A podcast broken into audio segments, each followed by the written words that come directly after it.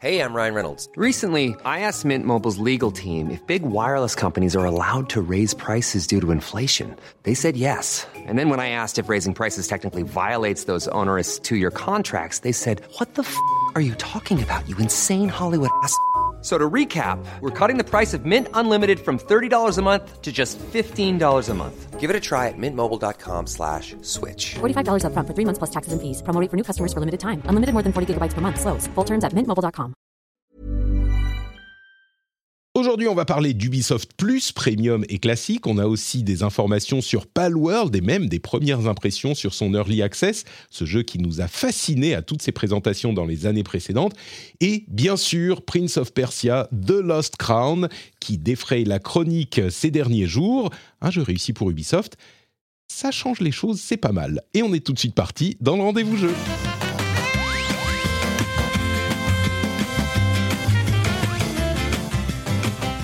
Et oui, Patrick part dans la provoque, un jeu réussi, ça change les choses. euh, je me le permets parce Je le que prends comme je- une attaque personnelle, Ah, Patrick. c'est ça. Il y a- y, Thomas. J'ai re- j'ai regardé Thomas Merreur à Maebi qui est avec nous droit dans les yeux de euh, l'écran en le disant. J'ai dit ah voilà, je fais je fais de la de la provoque. C'était très bien. Mais c'est vrai qu'il est plutôt réussi et tu vas pouvoir nous en parler. Comment ça va, Thomas?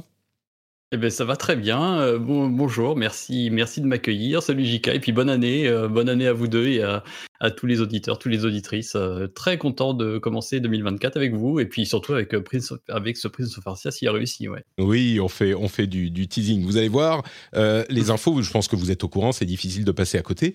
Il est plutôt bien reçu. On a à la place de JK un hacker étrange qui s'est camouflé dans, son, euh, dans sa, cave pleine d'écrans verts.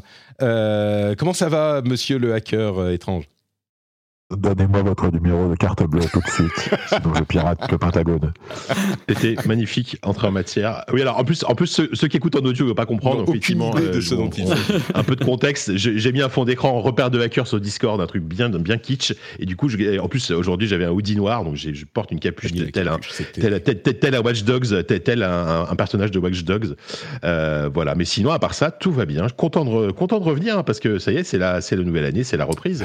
Oui. Euh, surtout que la surtout que le dernier numéro que j'étais censé faire, je me suis retrouvé un peu le bec dans l'eau. euh, Enfin, bec dans l'eau, non, je me suis retrouvé. tu- te souviens, le, numéro où j'étais censé être là et finalement non. Oui, oui, oui, Donc, tout à fait. euh, Mais il y a eu depuis euh, l'épisode Gotti et l'épisode euh, perspective de 2024, jeu de 2024. Donc tu étais présent quand même malgré tout. Ouais, voilà, Tu vois. En- en- avec, un, avec un léger différé, mais, euh, mais content de revenir en tout cas en direct en tout cas pour commenter l'actu. Bah, content de vous avoir tous les deux. Euh, moi, je suis content de, de revenir aussi. Je Euh, par ce capuche parce grand- que j'ai trop chaud. Ouais, ça y est, c'est fini. Le hacker disparaît, mais tu peux même changer ton fond d'écran. Mais les petits champignons rigolos que tu avais tout à l'heure, ça correspond plus. Euh, moi, je suis, je suis content de revenir aussi. Il fait très froid. Très froid ici. D'ailleurs, euh, le bonus de la newsletter de la semaine dernière, comme je le disais dans le rendez-vous tech, euh, la crème pour les mains, bah, elle m'est bien utile, bien utile, figurez-vous. Ça n'était pas une. Et je confirme que c'est que c'est qu'elle est très bien. Je l'avais utilisée à une époque. Ah, tu la les connais mains très avivées. Ouais, ouais, ouais. La Hate Award euh, Elisabeth Arden, ouais. Bah, ouais, c'est voilà. Très bien. il y a la caution de deux podcasteurs et journalistes Voilà. de talent. Donc, euh, vous pouvez nous faire confiance. La 8 Hour Cream de Elisabeth Arden, ce, ce n'est pas sponsorisé, on le, on le pense vraiment. Ceci dit, si Elisabeth Arden veut sponsoriser l'émission, je Oui, suis après, pas contre. voilà. Lise, euh, envoie-moi un mail. Euh, c'est toujours possible de s'arranger. Euh, et je dois dire que la neige, bah, ça continue. Là, c'est tellement le foutoir ici. Il, a fait moins 20 hier. Je suis sorti, il faisait moins. le- mon iPhone me disait qu'il faisait moins 7. Je me suis dit, Ah, ça va, c'est bon, c'est l'été. Il faisait moins 20 et j'ai pas de chauffage dans la voiture. C'était le bonheur pour amener les enfants à la crèche. Merveilleux. Euh, en parlant de euh, communication passée, merci beaucoup au- pour vos réactions à cet euh, édito que j'ai publié le week-end, qui était, qui parlait de sujets qui n'étaient pas forcément faciles, mais vos réactions ont été assez positives, même très positives et constructives quand il y avait des critiques à faire ou des remarques à noter. Donc un grand grand merci à vous tous. Je parlais de la ligne éditoriale de l'émission, de la manière dont j'approche les sujets sociétaux slash un peu politique. On en a même dans le rendez-vous jeu parfois. Donc euh, merci de l'avoir écouté, merci d'avoir commenté et on continue avec les corrections nécessaires sur la bonne ligne. J'apprécie vos réactions euh, et puis la philosophie que je suis, j'espère vous conviendra en essayant de, le maître mot c'est la mesure et donc euh, l'analyse raisonnée et contextualisée des sujets sans sans forcément, sans toujours céder à l'émotion ou à cet absolutisme internetien, cet AI, vous savez, IA, AI, c'est marrant parce que c'est dans l'air du temps, euh, cet absolutisme internetien qui ne me convient pas trop. Donc euh, voilà, je continue sur cette voie et ceux qui me soutiennent, notamment sur cette voie, je les remercie très chaleureusement, comme Axis, qui est un nouveau patriote sur patreon.com slash rdvjeux. Un grand, grand merci à Axis et un grand merci aux producteurs de cet épisode, Lancelot Davizard et Steph Sinalco. Merci à vous tous, merci à vous toutes de soutenir l'émission sur patreon.com slash rdvjeux. Est-ce que j'ai dit tech ou jeu? Bon, c'est jeu, le lien est dans les notes de l'émission de toute façon. Je vous propose qu'on se lance tout de suite dans... Non, c'est pas celle-là, zut, c'est celle-là. Les news à retenir. Avec une première news, euh, une première news euh, qui est pas... Alors je vais, je vais être honnête hein, avec vous. Euh, Il n'y a pas forcément les plus grosses news révolutionnaires de l'histoire du jeu vidéo cette semaine. Donc, on a choisi celles qui étaient là et qui sont quand même intéressantes à traiter, hein, sinon on n'en parlerait pas du tout. Mais du coup, euh, bah, la première, c'est l'annonce d'Ubisoft euh, du changement de son service d'abonnement Ubisoft Plus avec une, euh, une division en Ubisoft Plus Premium, qui est le service existant qui existait jusqu'à maintenant, qui inclut absolument tous les jeux en version premium, en early access, etc. Et une nouvelle version qui s'appelle Ubisoft Plus classique, qui est disponible sur PC et sur PlayStation au travers de l'abonnement euh, PlayStation Plus euh, Premium Extra Plus Plus euh, qui existait déjà. Mais donc ça c'est une version euh, back catalogue. En gros, on a accès aux jeux qui ont été déjà publiés il y a, on va dire six mois, un an, des jeux qui sont pas les tout derniers qui viennent d'arriver. Le prix est quand même la facture est un peu salée pour l'Ubisoft Ça pique un Premium. peu. Oui, ça pique un peu. On est à 18 dollars pour euh, les prix américains. J'imagine que ça se traduit par euh, 18 euros, quelque chose comme ça euh, chez nous. Pour le, le, le classique, euh, bah on est à 8 dollars seulement, donc c'est beaucoup plus raisonnable. Et on a des jeux comme euh, Rainbow Six Siege, Far Cry 6, etc. etc. C'est des jeux de catalogue. Tous les, tous les Assassin's Creed, tous les Lapins Crétins, enfin tout ça, tout ça. Euh, c'est un move que je trouve intéressant. Il y a une belle interview, enfin une interview euh, sur gamingindustry.biz, une interview d'un euh, monsieur qui s'appelle, comment il s'appelle? Pierre Tremblay, qui est le directeur des abonnements, le directeur des abonnements chez Ubisoft, euh, qui est donc, bon, euh, c'est la communication d'Ubisoft, ils ont fait une interview, je connais bien ses plans, ses plans de communication et marketing, euh, mais ça nous éclaire quand même sur la position d'Ubisoft. Et ce que ça dit, à mon sens, c'est que bah, ces services d'abonnement. Alors Ubisoft a l'habitude d'être présent un petit peu partout sur toutes les plateformes. Ils étaient, ils sont sur toutes les plateformes qui se lancent. Ils soutiennent tout, même la Wii. hein. Ils avaient développé Zombie U, vous vous souvenez Enfin la Wii U, j'entends. Ils avaient développé Zombie U, qui était un jeu exclusif. hein. Il y a que pour être vraiment partout, mais ils sont vraiment partout. Et euh, ce qu'on comprend, c'est qu'ils ont des abonnés à ces services, qu'ils les voient comme la possibilité de toucher des, euh, des, des joueurs qui ne jouent pas euh, à des jeux Ubisoft avant. Ils, disent que 10% des, des abonnés euh, n'ont jamais joué à des jeux Ubisoft, ou en tout cas n'ont pas joué à des jeux Ubisoft en, en se connectant au service Ubisoft. Ils disent qu'ils ont eu des millions d'abonnés depuis le lancement du programme il y a 4 ans. Alors des millions, ça peut être 2 millions. hein. Euh, Ils disent des millions d'abonnés sur 4 ans. Je ne sais pas si c'est beaucoup ou pas beaucoup, mais en tout cas, ils croient au euh, service. Et puis, ils font des réflexions intéressantes sur le streaming aussi. Ils disent ça, ça prend quand même plus longtemps qu'on ne pensait, mais on est en chemin, ça continue. Nvidia, c'est très bien, par exemple, etc. Et ils croient évidemment au streaming, puisqu'ils ont acquis les droits de streaming des jeux Microsoft euh, dans le cadre du deal avec la CMA, etc. Vous vous en souvenez?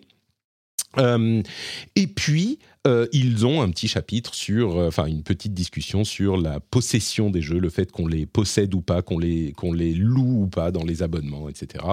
dont on pourra peut-être discuter.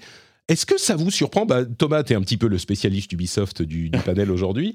Euh, ça te surprend qu'Ubisoft pousse encore l'abonnement? Euh, La raison pour laquelle on je pose cette question et je le présente de cette manière, c'est que oui, le Game Pass est quand même euh, assez prévalent encore aujourd'hui, mais c'est vraiment une volonté commerciale de pousser et un moyen pour Microsoft de, de prendre de la part de marché plus que peut-être de, de... Enfin, on c'est l'impression qu'on a vraiment un produit qui leur fait beaucoup d'argent. Et de l'autre côté, bah, on a l'impression que les abonnements sont pas. Tout le monde en a marre des, multipli... des, des- multiplications d'abonnements. PlayStation, ils n'ont pas l'air de pousser leur PlayStation Plus à fond depuis la, la refonte. Ubisoft, bah, le Ubisoft Plus, il était là, mais on n'avait pas l'impression qu'ils communiquaient dessus à fond. Est-ce que c'est surprenant qu'ils continuent à le pousser là, le retravailler? Bah, ce que je trouve surprenant surtout, c'est effectivement d'aller vers une offre premium aussi chère. Enfin, quand même globalement, euh, c'est comme comme tu le dis, si t'es déjà si t'as déjà une PS5, si t'as déjà une Xbox, t'as probablement ton abonnement déjà en parallèle sur ton ton euh, PlayStation Plus ou ton Game Pass. D'imaginer te prendre encore un abonnement euh, Ubisoft euh, à 18 balles. Pour quand même un catalogue qui est un peu moins dingue, euh, en tout cas en nouveauté. Enfin, euh, c'est un attrait pour aller vers les nouveaux jeux et ils ont quand même pas un rythme de sortie qui est ouf. Euh, même si je pense, oui, si tu achètes deux AAA Ubisoft par an, tu rentres presque dans tes frais entre guillemets. Mais presque. Moi, j'ai même vu des, euh, des, des, des personnes, comme j'ai un peu parlé de, de Prince of Persia sur, sur Blue Sky ou sur euh, Twitter, euh, il y a des gens qui me disaient Ah, je vais prendre l'abonnement Ubisoft pour, pour euh, quelques, quelques semaines, le temps de faire Prince of Persia, puis après je me désabonnerai. Donc, effectivement, ce sera peut-être un accès un peu filou pour aller vers ces jeux-là. Mais Ce dont ils parlent d'ailleurs dans l'interview, hein, euh, ils, ils ouais. disent dans l'interview, oui, il y a des gens qui s'abonnent un petit peu, qui s'arrêtent. Enfin, on est tout à fait conscient que c'est un, un- que, que ça se passe parfois comme ça. Quoi. Bah clairement, moi je me souviens bah, euh, par- pour Apple Arcade par exemple typiquement à l'époque euh, quand j'étais chez Gamecult où je faisais beaucoup de jeux mobiles, euh, ça m'arrivait de prendre l'abonnement de manière très très temporaire euh, où je sais qu'il y a des gens qui le prennent genre pour, pour les vacances simplement euh, Mm. pour se dire bah voilà j'ai deux mois de vacances devant moi je vais m'abonner à tel service euh, bourriner les jeux que j'ai pas pu faire. Euh, c'est presque à double tranchant d'ailleurs dans un sens parce qu'effectivement tu peux te dire bah de toute façon les jeux Ubisoft je vais peut-être attendre euh, et je vais je vais d'un coup euh, Avatar, euh, Mirage, etc. Et juste du coup payer euh, 20 balles alors que tu aurais pu dép- dépenser euh, 100, 120 euros pour les avoir des One. Donc, c'est bon, ils ont quand même pas un catalogue de. Ils, ils- parient et surtout là depuis euh, depuis quelques années ils se sont restreints un peu de licences. Je sais pas si euh, est-ce que l'attrait euh, est suffisant pour aller là-dessus. Euh, surtout voilà comme on disait ouais, avec un la peu antinomique multiplication avec des abonnements à tous les services dans tous les sens, etc. Et quid en plus de, de Assassin's Creed où il y avait des rumeurs sur est-ce que Infinity pas une offre euh, sur abonnement également. Bon, voilà, donc euh, ça, ça, ça, ça pose toutes ces questions-là. ouais. Oui, j'ai réussi à placer Assassin's Creed, évidemment, bien sûr. Ah, non, mais évidemment, et ça sera pas là. Il faudrait un compteur. Tu sais, pling, combien de fois il va dire Assassin's Creed dans, dans Oui, cette alors émission attention chez vous, par contre, si vous prononcez trois fois, c'est ma blague préférée, si vous prononcez trois fois Assassin's Creed en vous regardant dans un miroir, j'apparais automatiquement. Donc faites attention quand même. On sait jamais, quoi. Faut faire gaffe, faut le savoir. JK, euh, Ubisoft Plus, pareil. Enfin, on est, je suis Ouais, un peu perplexe, hein, mais Mais- Même analyse que globalement que, que, Thomas. Euh, après, en plus, ce qu'il faudrait pour qu'ils aient de la rétention à Ubisoft, c'est qu'ils aient un vrai jeu service qui, qui accroche les gens. Et aujourd'hui, c'est pas vraiment le cas. Ils ont eu des jeux, ils ont eu un Rainbow Six, ils ont eu peut-être à l'époque un For Honor, tu vois, qui, qui, qui, euh, c'était des jeux Ouais, qui The Division an, mais- également à l'époque. ouais. The Division, voilà, mais c'est des jeux qui sont qui ont plus évidemment la, la hype qu'il y a eu qu'il y a eu à l'époque. Et voilà. Après, moi, ce qui, moi, moi, j'ai toujours un problème avec les offres d'abonnement qui ne concernent qu'un seul éditeur, parce qu'effectivement, tu es limité au catalogue. Euh, IF, IF faisait la même chose, mais à un prix beaucoup, beaucoup. Je crois que IS, c'est quoi, c'est 5 ou 6 euros par mois, je sais plus, mais. euh, c'est un peu Euh, plus. Mais oui, c'est. c'est- Enfin, il y a deux offres ouais, aussi. chez je, crois que, je crois que c'est 10 euros. Je crois que c'est 10 euros au maximum. EA Play, tu vois. Bon, alors c'est quand même, c'est quand même autre chose. Euh, et quand, quand tu vois à côté un Game Pass qui est euh, sur PC et qui est à 10 euros par mois et qui inclut très souvent des jeux Ubisoft, hein, on rappelle, même si c'est pas forcément des nouveautés. Je crois qu'il y, a- il y a Far Cry 6 qui est arrivé il y a pas longtemps, il me semble. Ouais, Valhalla Euh, qui est arrivé euh, sur, ouais. euh, sur Game Pass là euh, cette semaine, je crois. Et là, le truc, c'est qu'on en arrive à. sur EA, c'est arrive- 14 ouais, vas-y. 14,99 pour EA Play Ah. Pro, euh, pour EA Play Pro, c'est ça, euh, Mm. qui est uniquement sur euh, EA App, donc ça doit être le, le- Ouais. leur launcher PC, mais 99 euros par an. Donc si tu t'abonnes pour l'année, c'est quand même beaucoup moins cher. Euh, ça coûte leur, moins cher, ouais, effectivement. leur EA Play normal, c'est Et- 4 euros. Là, pour le coup, c'est vraiment Moi, bon Moi, marché. ce qui m'embête un 25 peu, euros c'est que là, on. Pardon. Ouais, ok. Euh, ce qui m'embête un peu, c'est que là, on en arrive à, quelque chose de similaire que ce qu'on a sur, euh, la télé, en fait, sur les abonnements euh, de VOD. Avec aujourd'hui, si tu veux regarder absolument tout ce que tu veux, bah, tu es obligé de t'abonner à Paramount Plus, à OCS, à, à, à MyCanal, à, au, au Pass Warner, machin. Enfin, c'est- interminable. Alors, comme dit Thomas, effectivement, et, pour le coup, c'est encore plus vrai sur la VOD. Tu as des gens qui vont s'abonner un mois euh, au Pass Warner pour regarder, je sais pas, House House of Dragon, par exemple, qui après vont se désabonner. Mais sur un jeu vidéo, c'est. C'est un peu différent, surtout quand c'est un jeu qui va demander au minimum 50, 60 heures, 70 heures de jeu, comme ça peut être notamment sur un gros Assassin's Creed. Euh, c'est pas le même rythme, enfin, c'est pas la même façon de consommer que tu vois que juste une série que tu vas binger en une semaine et puis ciao, quoi. Donc, euh, donc je sais pas, je suis, je suis, je suis sceptique et, puis surtout, euh, j'espère. Alors, je- en vrai, moi je trouve que les systèmes d'abonnement de jeux vidéo c'est cool, tu vois. Je suis content qu'on ait parce que c'est vrai que ça peut faire de vraies économies euh, quand tu vois le Game Pass notamment. Mais j'ai pas envie que ça devienne, enfin que ça devienne le domaine, le, le, le modèle dominant, quoi. Euh, il faut vraiment qu'on qu'on ait toujours le choix et euh, c'est vrai que malgré tout posséder ces, posséder ces jeux, même si même aujourd'hui tu achètes un jeu sur Steam, est-ce que tu possèdes vraiment, c'est un débat. Euh, mais posséder ces jeux c'est quand même bien aussi, quoi. Alors oui, je crois qu'il y a des gens qui évoquent cette possibilité parfois. euh, et, et ça amène le débat sur, ou la question sur, est-ce qu'on possède vraiment nos jeux? Euh, Qui est peut-être une question un petit peu différente. Je ne sais pas si on va se lancer est-ce que ce sur sont les jeux qui nous possèdent? Ah, À méditer dans le cas d'Assassin's Creed pour toi sans doute, mais Peut-être, Ah oui, oui. là, complètement. Là, Euh, j'avoue. J'aime bien la. la- Il y a un, un, un mime que partage. euh, c'est qui déjà? Euh, Je vais pas dire de bêtises. Euh, Johan euh, Ben Semoun sur euh, Twitter. qui dit mais si on ne possède pas vraiment les jeux, est-ce que le piratage c'est vraiment de les voler? La question se pose. C'est Panta hein, dont je parle, mais mais c'est assez rigolo. Ah. Mais bon bref, ça c'est un autre débat. hein. Est-ce que les jeux on les possède? Est-ce qu'on achète des licences? Bah enfin oui et non et plutôt non en même temps. Mais Oui, c'est- bien sûr, bien sûr. mais oui, la- sur la question, est-ce qu'on pourra payer les jeux plutôt que les acheter, payer les jeux à l'unité Je crois que c'est un faux débat. Ça va pas. On n'est pas du, du moins, on n'est pas du tout, du tout à l'étape où on pourra plus acheter ces jeux à l'unité. Ça, ça, ça n'a pas sûr. de sens vraiment de, de se poser cette question à ce stade, quoi. Mais- Après, Bon. moi, je, je, je serais assez pour quand même une offre, une offre plus globale, euh, tu vois, qui regrouperait, je sais pas, que, que des éditeurs se mettent d'accord pour faire une offre, une offre globale, genre que Game Microsoft te dise, euh, oui, bah, genre Game Pass, ou par exemple sur, sur la télé, encore une fois, je reviens dessus, euh, moi j'ai une offre entre guillemets que je paye globale, alors que je paye un peu plus cher, mais qui me permet d'avoir dans, dans, dans le même pack Canal+, Netflix, Apple TV, Disney+. Et Alors fais gaffe à ce que et- tu souhaites, hein, parce que le monde dont tu Non, parles, c'est le monde des bundles euh, de câbles d'il y a euh, une décennie ou deux, qui existent encore d'ailleurs, où tu as des Bah oui. abonnements où on te réunit plein de chaînes dont tu ne veux pas, euh, qui te coûtent 150 euros par alors mois. non, je parle pas de ça. alors non, Non, non, toi tu sûr. veux euh, le Là- truc le meilleur de tous les mondes, quoi. Non, c'est qu'à un moment donné, je me suis rendu compte que je, je voulais, entre guillemets, tout ce que je voulais voir était à la fois sur Netflix, à la fois sur Disney+, à la fois sur Canal+, etc. Si, si je prends mes abonnements à un, c'est pas possible. C'est, enfin, au niveau budget, c'est pas possible. Donc, effectivement, et évidemment que eux, ils s'y retrouvent. hein, c'est du marketing. Quand, quand on propose une offre qui permet d'économiser 20 ou 30 euros par mois avec tout, bah, je la prends. Ok. Je- Mais est-ce que un peu engagé sur un an mais... Non, non, non, j'ai pas d'engagement. Donc tu engagement. peux t'arrêter quand tu veux. D'accord, euh, bah, écoute, pourquoi pas. Je peux m'arrêter quand je veux, effectivement. Ouais, Le problème-. Et, elle, était, elle, est, elle, est, elle est effectivement intéressante. C'est un petit peu plus cher, mais c'est vrai qu'avec la multiplication des services, bah, tu as les bonnes séries qui vont un peu partout, et du coup, bah, Mm. euh, t'es vite tenté de dire, euh, voilà, c'est, ça devient compliqué. Et c'est Ouais. vrai qu'en plus, là, ils auraient quand même récupéré Apple euh, Canal, qui a Apple, qui a Paramount. Après, C'est- c'est- je pense que la vraie solution, ce serait que Microsoft rachète Ubisoft, comme ça on est Mais remarque, tu sais, euh, là, on a le Ubisoft classique qui est inclus dans le PlayStation Plus Premium. On a le EA Play euh, normal qui est inclus dans le Game Pass. Ouais. Euh, tu sais, c'est mine vrai. de rien, ce dont tu parles, ça existe déjà un petit peu. Oui, c'est des partenariats, oui, euh, bien sûr. Tu vois, c'est pas, c'est pas tout, tout dans le même truc, mais euh, bon, il y a quand même deux gros et puis euh, les, les petits à côté qui sont. Le truc qui sera marrant, c'est si un jour euh, Valve en fait un. Là, ça risque de dépoter un petit peu, mais bon. Bref. On imagine l'abonnement Steam. C'est ça, l'abonnement, Steam, et tu vois, chaque euh, éditeur ou développeur pourrait accepter de mettre ses jeux dedans ou pas. Ça- bon. Ça n'a rien à voir, mais ça me fait penser, peut-être Thomas, t'as connu ça, c'est qu'à une époque, il y avait des comptes Steam dédiés pour la presse. Qui étaient, Ah oui, euh, qui sûr. étaient des comptes, une, une offre, une sorte d'offre globale où tu pouvais accéder à tous les jeux absolument. Et c'était, genre, il y avait peut-être deux, trois, deux, trois rédacs qui avaient ça en France et c'était le Graal, quoi.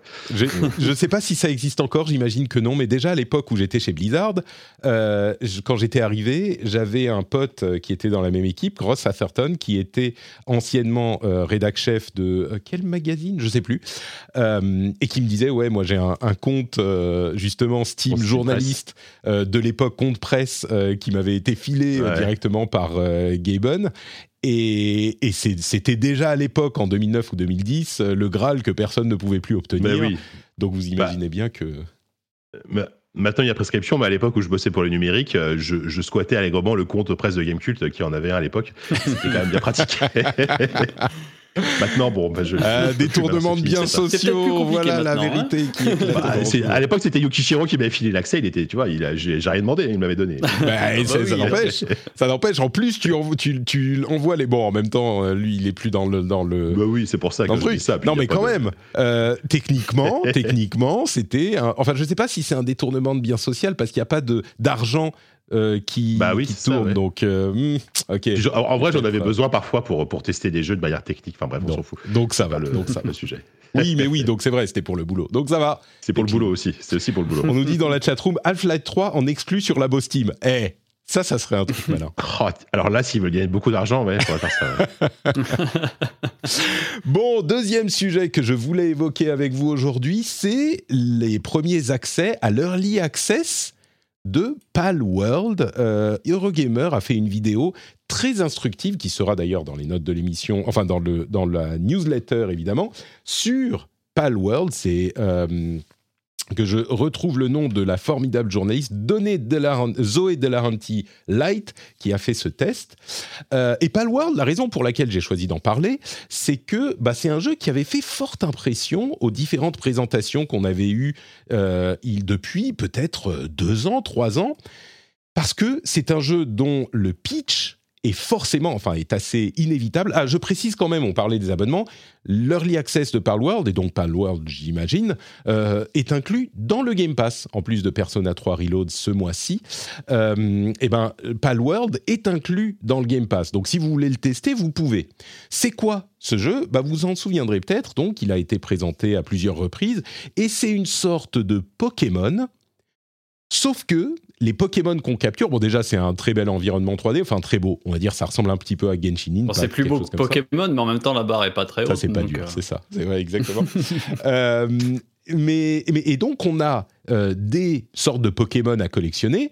Sauf que on se bat avec des armes, on les défonce et ils peuvent eux aussi prendre des armes et défoncer les gens. On peut les mettre en prison, on peut les mettre à la- au travail à l'usine, sur le, le- le travail à la chaîne. Enfin, c'était une sorte de euh, coup de communication assez rigolo qui fonctionne parce qu'évidemment Pokémon c'est le temple des petits enfants mignons euh, et des, petites euh, comment dire des petites bestioles qui sont rigolotes.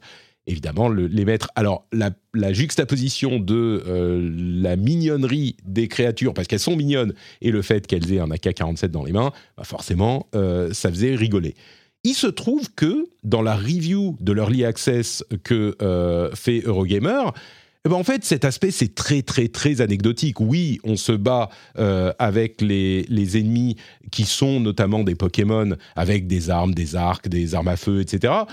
Mais après, euh, bah, le jeu en lui-même, c'est effectivement de la collection de Pokémon. Euh, on peut, enfin de Pokémon. Je vais arrêter de dire des Pokémon, c'est des pals euh, qu'on va aller chercher dans le monde, dans un très bel environnement 3D. Enfin très bel environnement. Encore une fois, c'est juste un environnement 3D classique. C'est vu à la troisième personne, c'est assez dynamique. Ça, ressemble presque plus à Genshin Impact, comme je disais, ou peut-être même à Fortnite que à Pokémon. On peut donc récupérer différents pals pour notre groupe, pour le, gameplay de combat. Ils ont des capacités, des capacités euh, passives qui vont nous permettre de collectionner euh, plus de, de- de ressources, euh, ce genre de choses. On peut monter sur les pals et qui peuvent devenir certains d'entre eux nos montures, même des montures volantes, enfin ce genre de trucs. Dans le gameplay là euh, de combat, il n'y a pas de quête ou ce genre de choses. Il y a pas, il y a des donjons, mais qui sont pas hyper euh, incroyables. Mais par contre, en parallèle du combat, il y a aussi tout un aspect, l'autre pilier du jeu, c'est euh, la construction de base. Ça fait un petit peu penser à du même du Factorio, du Satisfactory, ce genre de choses selon la, la revieweuse. Et donc les tous les pals qu'on va récupérer, on va les mettre dans notre base pour qu'ils euh, continuent à construire la base. Euh, Il y a des, attaques qui vont arriver, des raids qui vont arriver contre nous de temps en temps. Enfin, c'est presque du survival, euh, un type de jeu survival. Et puis, on peut élever les pals et puis les faire se reproduire, leur filer ce qu'il faut à manger, bien s'en occuper, les, euh, leur euh, faire des, des spas et ce genre de trucs pour qu'ils soient contents. faut leur donner à manger. Ils peuvent tomber malades, etc., etc. Et puis, on construit notre base, on la fait grandir. Et là où c'est intéressant, c'est que dans les arbres de construction de talent, enfin de capacité de technologie, eh ben, parfois, on a des nœuds qui sont bloqués. Et pour les débloquer, ce qu'il faut faire, c'est aller explorer le monde et découvrir de nouveaux pals qui vont nous permettre de euh, découvrir des nouvelles techniques, euh, progresser dans la construction du monde. Elle dit que au départ, eh ben, il faut une vingtaine de niveaux, c'est pas rien, pour passer des constructions en bois aux constructions en pierre pour faire des fondations, etc. Donc il y a vraiment cette histoire de construction de base qui est hyper important dans euh, le gameplay du jeu. Le gameplay lui plaît. Euh, c'est plutôt, euh, je vais pas dire que c'est surprenant, mais on aurait pu se demander, à force de voir les euh, trailers, si c'était pas un jeu qui était un petit peu, pas une blague, mais euh, qui surfait sur la communication des pals qui se tirent dessus. Et on pouvait se demander s'il y avait un vrai jeu derrière. Là, il semblerait que oui, ça soit un vrai jeu, bien construit, réfléchi, en développement sérieux, qui a son, son intérêt. Donc voilà pour Palworld. Euh, vous êtes prêts à vous lancer? Vous avez le Game Pass tous les deux, je suis sûr. Donc euh, c'est gratuit. Euh, J'ai peut-être raté l'info, mais il y, a du multi ou pas? Tu t'en as parlé? Euh, alors je n'en ai pas parlé. Je crois pas qu'elle le mentionne. Ça me Ça. paraît euh, ça me paraît très surprenant qu'il n'y ait pas du tout de multi, mais je crois qu'elle en Ce parle serait pas. le type de jeu quand même qui, ouais, qui, qui pourrait Ouais. trouver de l'intérieur multi, quoi. Mhm. Donc, euh, donc voilà. J'ai peut-être moi, raté je vais l'info, être, je vais- effectivement. Là- là, en tout cas, on voit je à vais- aucun moment, on la voit pas parler de multi, on lui, on, la voit pas interagir avec d'autres dresseurs ou ce genre de choses. Mais, on, on nous Ouais. dit dans la chatroom que euh, c'est de la coop et pas de PVP. Super. Merci beaucoup chatroom. Donc euh, effectivement. La- Oui, ça semble logique, ça de la code pour le coup, mais ouais, d'accord. Non, mais moi juste, euh, ça va être, j'ai pas grand chose à dire malheureusement parce que ça, globalement, ça coche tout ce que je fuis aujourd'hui dans le jeu vidéo Palworld. Donc, euh, euh, enfin, tu vois, non, mais tout, tout ce qui, tout ce qui vraiment ne, me- ne, ne m'intéresse absolument pas, quoi. C'est-à-dire que la, la, la DA, la Genshin Impact, euh, Fortnite.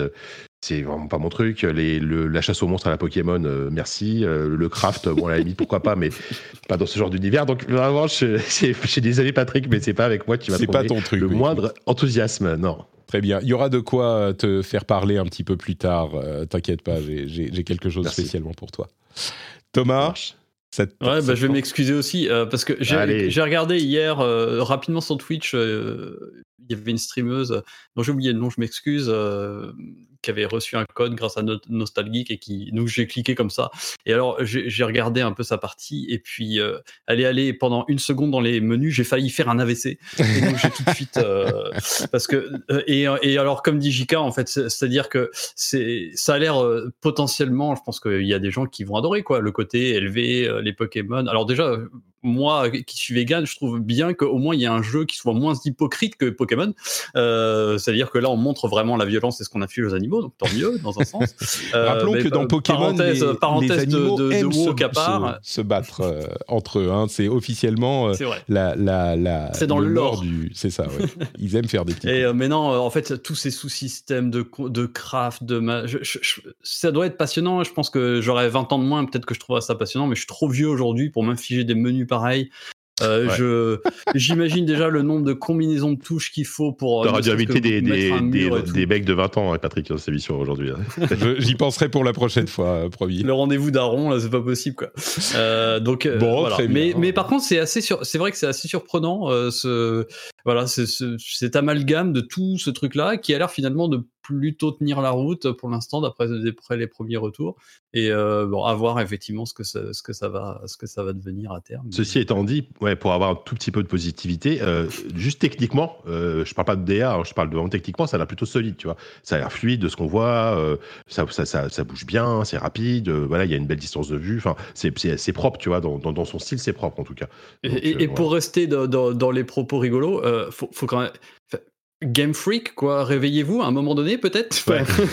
Parce C'est vrai. que C'est non mais voilà, c'est peut-être que bah, au bout d'un moment, euh, bon, je dis pas qu'ils vont tuer Poké- Pokémon, Oui, non, je crois que. mais mais c'est intéressant de se dire que ce que ce que non, ils ont de beaux jours devant eux, je me fais pas de soucis, mais mais en revanche, bon, voilà, c'est quand on voit euh, des tentatives de euh, voilà de, de booster un peu cette recette euh, antédiluvienne et de euh, mine de rien, voilà, je suis un gamin aujourd'hui, je vais je vais aller vers quoi? Un truc qui qui Ouais. effectivement m'évoque euh, Fortnite et machin me fait faire du craft. Est-ce que je vais voir Pikachu? Je sais pas, mais c'est euh, c'est rigolo de mettre de en tout cas effectivement techniquement ça a l'air alors que euh, c'est extrêmement ambitieux en termes de gameplay de de, de, de design et tout euh, ça a l'air de plutôt tenir la route Euh, Je crois que c'est l'info que de, ce, de cet early access, euh, au-delà du fait qu'à mon avis, il n'y a, enfin, pas vraiment de concurrence même avec Pokémon, c'est pas le même produit, Mm. malgré les similarités. La, la vraie, euh, la vraie surprise, c'est que ça semble être un vrai jeu qui tient la route, quoi. Ce qui n'était pas c'est pas juste une blague de trailer quoi C'est ça, Ouais. c'est ça. Eh ben écoutez, on va, euh, puisque je n'ai pas beaucoup de succès avec ce Pal World, euh, qui, à, à vrai dire, est pas forcément pour tout le monde et même peut-être pas pour grand monde, mais c'était intéressant de faire le bilan après, enfin, ou en tout cas de voir ce, de quoi il en retourne après euh, les nombreux trailers. Euh, eh ben on va Tiens, enchaîner. Est-ce donc. que, toi, tu vas l'essayer, Patrick Par contre, on t'a pas demandé. Je, je pense pas, c'est aussi une question de temps. Et puis, euh, pour Ouais. être honnête, c'était vraiment. Enfin, c'est la blague qui est rigolote. Et le fait que ça semble être un vrai jeu, je laisserai passer l'early access, je crois. On va voir euh, plus tard. quoi. ça se trouve dans trois ans ce sera le nouveau Fortnite et les gens écouteront ce podcast et diront putain Écoute, regarde-moi c'est je loser Je suis complètement à fond sur League of Legends maintenant. Donc, euh, Oui, bah rien oui, n'est impossible. tu vois, c'est vraiment. euh, Euh, bon bah écoutez, donc on va passer à la partie sérieuse de l'émission. On va donc passer au jeu. le troisième sujet, bah, c'est un petit peu le jeu qui nous, aura occupé ces derniers temps, et donc c'est les jeux auxquels on va jouer. Avant ça, je vais vous rappeler le Patreon. euh, patreon.com slash rdvjeux si vous voulez soutenir l'émission le lien est dans les notes de l'émission donc euh, n'hésitez pas à aller y faire un tour merci merci beaucoup à tous et à toutes c'est important genre, pensez-y là. Tout de suite. Vous êtes en train d'y penser ou pas? Patreon.com slash rdvjeux. Hey, I'm Ryan Reynolds. At Mint Mobile, we like to do the opposite of what Big Wireless does. They charge you a lot, we charge you a little. So naturally, when they announced they'd be raising their prices due to inflation, we decided to deflate our prices due to not hating you. That's right. We're cutting the price of Mint Unlimited from $30 a month to just $15 a month. Give it a try at mintmobile.com slash switch. $45 upfront for three months plus taxes and fees. Promo rate for new customers for limited time. Unlimited more than 40 gigabytes per month. Slows. Full terms at mintmobile.com. Hi, my name is Danny Pellegrino from Everything Iconic, and I'm excited to talk to you about Club Med. Club Med operates beach and mountain resorts and is the best all inclusive getaway for families. They have Club Med Punta Cana, their flagship family resort, and many other options in Mexico, the Caribbean, and around the world.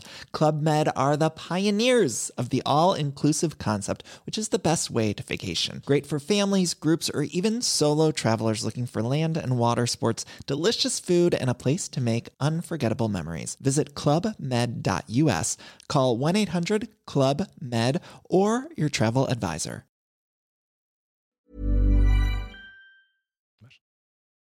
En plus, Fanny est pas là, je suis même pas sûr de pouvoir euh, d'avoir le temps de retirer cette partie pour les patriotes, donc euh, je fais mentir mes promesses. Désolé. On enchaîne avec les jeux. Non, c'est pas ça, c'est celui-là. Décidément, j'y arrive pas bien aujourd'hui. Les jeux auxquels on a joué ces derniers temps, eh ben aujourd'hui, ça va être euh, un jeu qui nous a occupé, dont on a déjà parlé, c'est-à-dire Prince of Persia, The Lost Crown. Euh, Peut-être même avant, je vais vous poser une question comme ça, une question piège, je suis désolé. Euh, on passe, ça fait le deuxième sujet qu'on évoque d'Ubisoft. Il n'y a pas si longtemps que ça, hein, quelques années, Ubisoft était en plein dans une controverse euh, sur ses pratiques de management, etc. Et on en a beaucoup parlé à ce moment-là. Euh, pareil avec Blizzard, euh, quand il y a deux ans déjà, et j'en parle de temps en temps. Et moi, je me disais à ce moment, bon, bah, on va pas oublier, on va continuer à en parler. et puis, quand on parlera de ces jeux, on le rappellera parce que il y a pas, il faut pas oublier, il faut pas que ça tombe, que que la stratégie de, bah, on continue et et on n'en parle plus, bah, ça se, ça, ça marche. Et du coup, bah là, on parle de deux trucs d'Ubisoft. Est-ce qu'il faudrait en reparler? Est-ce qu'il faut remettre le couvert à chaque fois sur euh, Activision, je ne sais pas si ça a forcément servi à quelque chose alors que j'ai insisté pendant longtemps. Je, me pose la question de faut-il reparler des problèmes d'Ubisoft à chaque fois qu'on parle d'Ubisoft? Beaucoup qui y étaient attachés à cette question n'ont, je crois, pas vraiment évoqué du tout ce sujet quand ils ont parlé de Lost Crown. Euh, je sais pas. Donc euh, moi-même, je, je, me suis rendu compte que là, on parle d'Ubisoft. Ah, c'est super, machin, euh, abonnement, Lost mm. Crown, tout ça. Est-ce qu'on parle des, des problèmes qui ne sont pas résolus mon impression, c'est que, euh, peut-être que Baby va être d'accord avec moi, c'est que euh, Ubisoft Montpellier est un petit peu à part dans la galaxie Ubisoft. J'ai l'impression qu'ils ont été moins, entre guillemets, touchés par euh, toutes les affaires qu'il y a eu. Il n'y a pas de choses trop qui sont ressorties de leur côté. Bon, je sais que Michel Ancel est parti peut-être à un moment ou à un moment charnière, on va dire que avant que les choses se dérapent, je, ne sais pas, hein, mais voilà. Donc du coup, quand, quand Prince of Persia est, sorti, on, on l'a souvent identifié, en tout cas c'est comme ça que je l'ai perçu en France, comme un jeu avant tout de Ubisoft Montpellier. Les créateurs de Rayman, les gens qui ont fait bien Good Evil, donc ils ont un capital sympathie, je trouve, qui est, qui est très, très, euh, qui est assez élevé, en tout cas en France. Alors, je parle d'un point de vue français. Hein. Euh, c'est pour ça que euh, c'est pour ça que j'ai l'impression qu'on en a pas, on en a moins parlé de ces histoires. Et puis, bah, faut dire ce qu'il y a. L'affaire, elle a éclaté il y a quoi? Il y a trois ans maintenant, un truc comme ça, quelque chose comme ça. les choses, les choses se sont, voilà, les choses se sont tassées. Des mesures ont été prises. Est-ce qu'elles ont été efficaces Je ne sais pas. Bah, c'est ça le truc. on n'a pas vraiment eu de. Quoi c'est le problème qu'on a, et bon, on n'est pas obligé de passer deux heures dessus, hein, mais c'est le problème qu'on a avec euh, Activision aussi, même s'il y a d'autres types de retours qui sont arrivés euh, juste avant les vacances. Mais euh, le problème, c'est que comme ils sont opaques et ils acceptent, ils n'ont pas mis en place de rapports de parties tierces, d'audit de leurs pratiques, etc. On ne sait pas. Et donc, tu vois, c'est la, la, la, politique de pas de l'étouffement, mais enfin, on, dit qu'on a fait les, choses bien, ça serait super cool, mais je prends cet exemple à chaque fois parce que c'est l'un des exemples qu'on a eu. On a eu, enfin en tout cas de moi ce que j'ai surveillé, sur certaines boîtes, je ne vais pas les renommer, mais des retours d'employés de boîtes qui sont, qui disent oui ça va mieux, oui ça se passe bien, des audits, des machins. Euh, c'est pas le cas pour ces boîtes-là et notamment pour Ubisoft. Donc je suis dans une situation où euh, bon, je sais pas. Tu vois, c'est les gens en interne euh, ont l'air de dire ouais bof on a renvoyé quelques personnes. Mais en même temps forcément on entend les voix des gens qui sont pas contents. Euh, les gens qui sont contents c'est difficile. Peut-être qu'il faudrait aller poser la question à plein de gens mais les gens qui euh, veulent pas mal se faire voir enfin j'en sais rien. Je sais pas quelle est la solution. Je voulais juste l'évoquer. C'est compliqué. Après effectivement bah, il y a une bonne remarque dans la chatroom quoi. C'est l'important peut-être c'est justement de de rester attentif et de garder nos oreilles grandes ouvertes à ceux qui sont au sein d'Ubisoft euh, aux, différents mouvements, aux différents syndicats qu'il peut y avoir, euh, être attentif à ce qui se raconte. Après, bah, il y a eu un affichage euh, de beaucoup d'éléments d'inclusivité, de voilà, il y a eu des départs, euh, quand même, mine de rien. Euh, on s'est débarrassé de quelques-uns, notamment au niveau du, pôle éditorial, le fameux, euh, qui a été quasiment entièrement renouvelé. Hein. Il y a des personnes qui sont restées en place, hélas, qui n'étaient pas forcément directement impliquées, mais qui sont en tout cas suspectées d'avoir couvert des, des actes ou des personnes. Maintenant, effectivement, je pense qu'il faut rester attentif, garder les oreilles grandes ouvertes et peut-être laisser un petit peu le bénéfice du doute. Je vois qu'il y a quand même, moi euh, qui suis évidemment beaucoup, euh, notamment sur LinkedIn, où ils sont assez bavards sur euh, leur politique d'entreprise, de, de, de, comment on vit à Ubisoft, qu'est-ce qui est proposé, bah, ne serait-ce qu'aux personnes handicapées, aux personnes queer, etc. je vois quand même des mouvements positifs de ce point de vue-là, une certaine mise en avant de ces choses-là. C'est de la com, mais c'est quand même des choses qui existent. Donc, j'ai envie de croire que ça marche un peu. Encore une fois, voilà, le Polydito, je sais qu'il a été extrêmement rajeuni en plus. Euh, mmh. Non seulement ils ont viré voilà toute la clique d'Asquette, euh, euh, mais ils ont été remplacés beaucoup par des jeunes. voilà, je pense qu'on peut espérer que cette nouvelle génération aidera un petit peu, et puis que, que, le temps le temps aidera. Mais je, comme voilà, je pense que c'est un bon résumé de, de, ce petit commentaire de la chatroom, qui est de dire restons attentifs, euh, c'est ça le plus important. Et puis, euh, euh, bah, si que que le que les gens, enfin, s'il y a des besoins de lancer des alertes, je pense que il y a du on est là pour écouter. et quand je dis on, c'est les journalistes et c'est les, les, mmh. personnes sérieuses qui sont prêtes à, à relayer ce genre de propos. s'il y a besoin que ça sorte, ça sortira. Et bon. Je ne voulais pas juste euh, évoquer quand Ubisoft est à nouveau dans l'actualité, euh, ne pas du tout en parler. Je ne sais pas si on a une réponse, euh, une réponse claire, mais au moins on n'aura pas rien dit du tout. c'est peut-être pas plus mal. Il n'empêche, bon, malgré tout ça, bah, le jeu est là et le jeu est très bon et enthousiasmant. On va pas non plus faire la double punition aux développeurs et aux développeuses en ne parlant pas de leur d'une œuvre d'art dont ils sont très fiers. C'est ce que disent. enfin bon, il n'y avait même pas question de ne pas en parler de toute façon. Et en plus, il est, il est cool. donc, on est sur Prince of Persia euh, The Lost Crown. Euh, je vais illustrer avec la vidéo test de euh, jeuxvideo.com. C'est Carnby qui l'a fait, je crois. ils sont plutôt contents du jeu. Ils lui ont mis 16 sur 20, je crois. Les métacritiques, c'est 86, si je dis pas de bêtises. 86, c'est ça exactement. Donc, bah, il avait des promesses, il semblait cool et il semble avoir tenu ses promesses. Excellent Metroidvania qui va peut-être pas séduire les gens qui sont pas fans de Metroidvania, mais euh, qui fait très bien le job pour ceux qui sont intéressés par euh, ce style de jeu. Il y a une démo qui est disponible euh, depuis la semaine dernière que j'ai testée, mais vous deux, JK et Thomas, vous avez passé beaucoup de temps sur le jeu, donc je vais vous laisser en parler, vous le ferez certainement mieux que moi. Et honneur aux spécialistes, puisque quand on parle d'Ubisoft, on invoque la, figure de Amaebi, eh bien, tu es là. Qu'est-ce que tu as pensé de ce euh, Prince of Persia de Lost Crown? Et puis, qu'est-ce que c'est aussi? Alors, qu'est-ce que c'est? Euh, bah, Donc, nouvel épisode de la série. Où on n'incarne pas le prince cette fois-ci. Euh, alors moi, ça me fait, je vais faire une référence à, mon livre, je vais faire référence à, Assassin parce que ça m'a fait penser aux origines d'Assassin's Creed parce qu'il devait faire à la base un Prince of Persia. Et le premier truc que le directeur créatif a eu comme idée, c'était d'imaginer qu'on incarnerait plutôt un garde du corps qui protège ce prince de Perse. Euh, ce garde du corps, c'est devenu les assassins, c'est devenu Assassin's Creed. Et je trouve ça rigolo aujourd'hui, en 2024, de voir qu'on incarne toujours pas le, enfin, on incarne plus le prince et on se décale entre guillemets pour incarner un héros. En fait, donc c'est euh, c'est Sargon qui est euh, je crois, le septième immortel, fait une sorte de, de, de, guerrier d'élite. Ils sont six ou sept qui protègent la Perse. et suite à l'enlèvement du prince qui est emmené au, au mont Kaf, euh, qui est l'ancien endroit, l'ancienne cité euh, royale de la Perse. Euh, il va essayer de libérer avec ses camarades le prince de Perse et puis il va se passer plein de choses parce que cet endroit est assez mystérieux, notamment on sent que le temps le fameux temps comme dans les sables du temps de 2003 euh, s'écoule de manière assez singulière là-bas et que il y a différentes voilà timelines qui s'entrechoquent là-haut.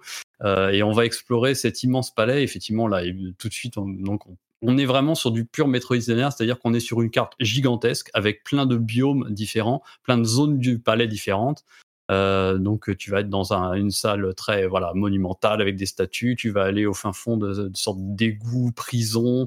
Euh, tu vas aller euh, jusqu'au bord de la mer. Tu vas aller, enfin vraiment, il y a vraiment une zone de forêt. Enfin, c'est extrêmement varié et toutes ces zones sont interconnectées avec pour y accéder le besoin généralement d'avoir un pouvoir spécifique que tu vas exploiter, etc. Donc on a vraiment une structure, voilà, symphonie. Enfin, on, on pense à tous les, les Metroidvania qu'on a pu avoir, donc euh, que ce soit du Symphony jusqu'à du Ori, jusqu'à du euh, euh, jusqu'à du Hollow Knight, bien sûr. voilà, tout est tout est un peu convoqué et ce que je trouve assez brillant en fait dans cet épisode-là, c'est que on sent qu'ils ont mangé plein justement de tous ces euh, récents Metroidvania euh, euh, qu'on a pu avoir, qui sont très très à la mode, et qu'en même temps, ils ont réussi à le faire à la sauce Prince of Persia. et on sent en fait, euh, on, sent qu'on invoque des systèmes de jeu ou des éléments de game design qui fonctionnent et qu'on a vu ailleurs. J'ai même parfois vu du Céleste, par exemple, dans les phases de plateforme, avec euh, mm. ces trucs de pique, ce dash aérien pour euh, ensuite rebondir sur un mur, etc. et pour autant, je trouve qu'ils ont réussi à garder la personnalité et garder la marque Prince of Persia. et du coup, le jeu émerge de tout ça. Euh, et je trouve, j'ai trouvé ça assez brillant. J'étais, euh, un peu mitigé au départ euh, sur le fameux premier trailer qu'ils avaient montré euh, pour présenter. Je crois que c'était peut-être au printemps dernier, il me semble, hein, euh, la première fois qu'ils le montraient vraiment avec cette musique très street et puis ce héros mis en avant, une DA un peu flashy. on se disait ah, où est-ce qu'on va, etc. J'étais un peu entre parenthèses. Sargon a, comme tous les personnages noirs depuis le, le, le c'était Killmonger dans, euh, mm. dans Black Panther, il a le Killmonger Hair. C'est marrant parce qu'on a Eddie Gordo qui arrive dans euh, Tekken 8. On a vu un trailer cette semaine, et il a lui aussi le Killmonger Hair. C'est marrant parce que je voyais des, euh, personnes, justement, des, Afro-Américains, qui disaient Ouais, enfin, on a plus qu'une seule coupe de cheveux. maintenant, tout le monde a le Killmonger Hair, et je comprends qu'il soit frustré. En même temps, c'est cool, quoi. C'est une coupe de cheveux cool, mais depuis qu'ils l'ont dit, depuis que j'ai vu cette remarque, euh, je me rends compte que tous les noirs dans tous les médias, ils ont le Killmonger Hair. Bref, c'est marrant, c'était une remarque comme ça.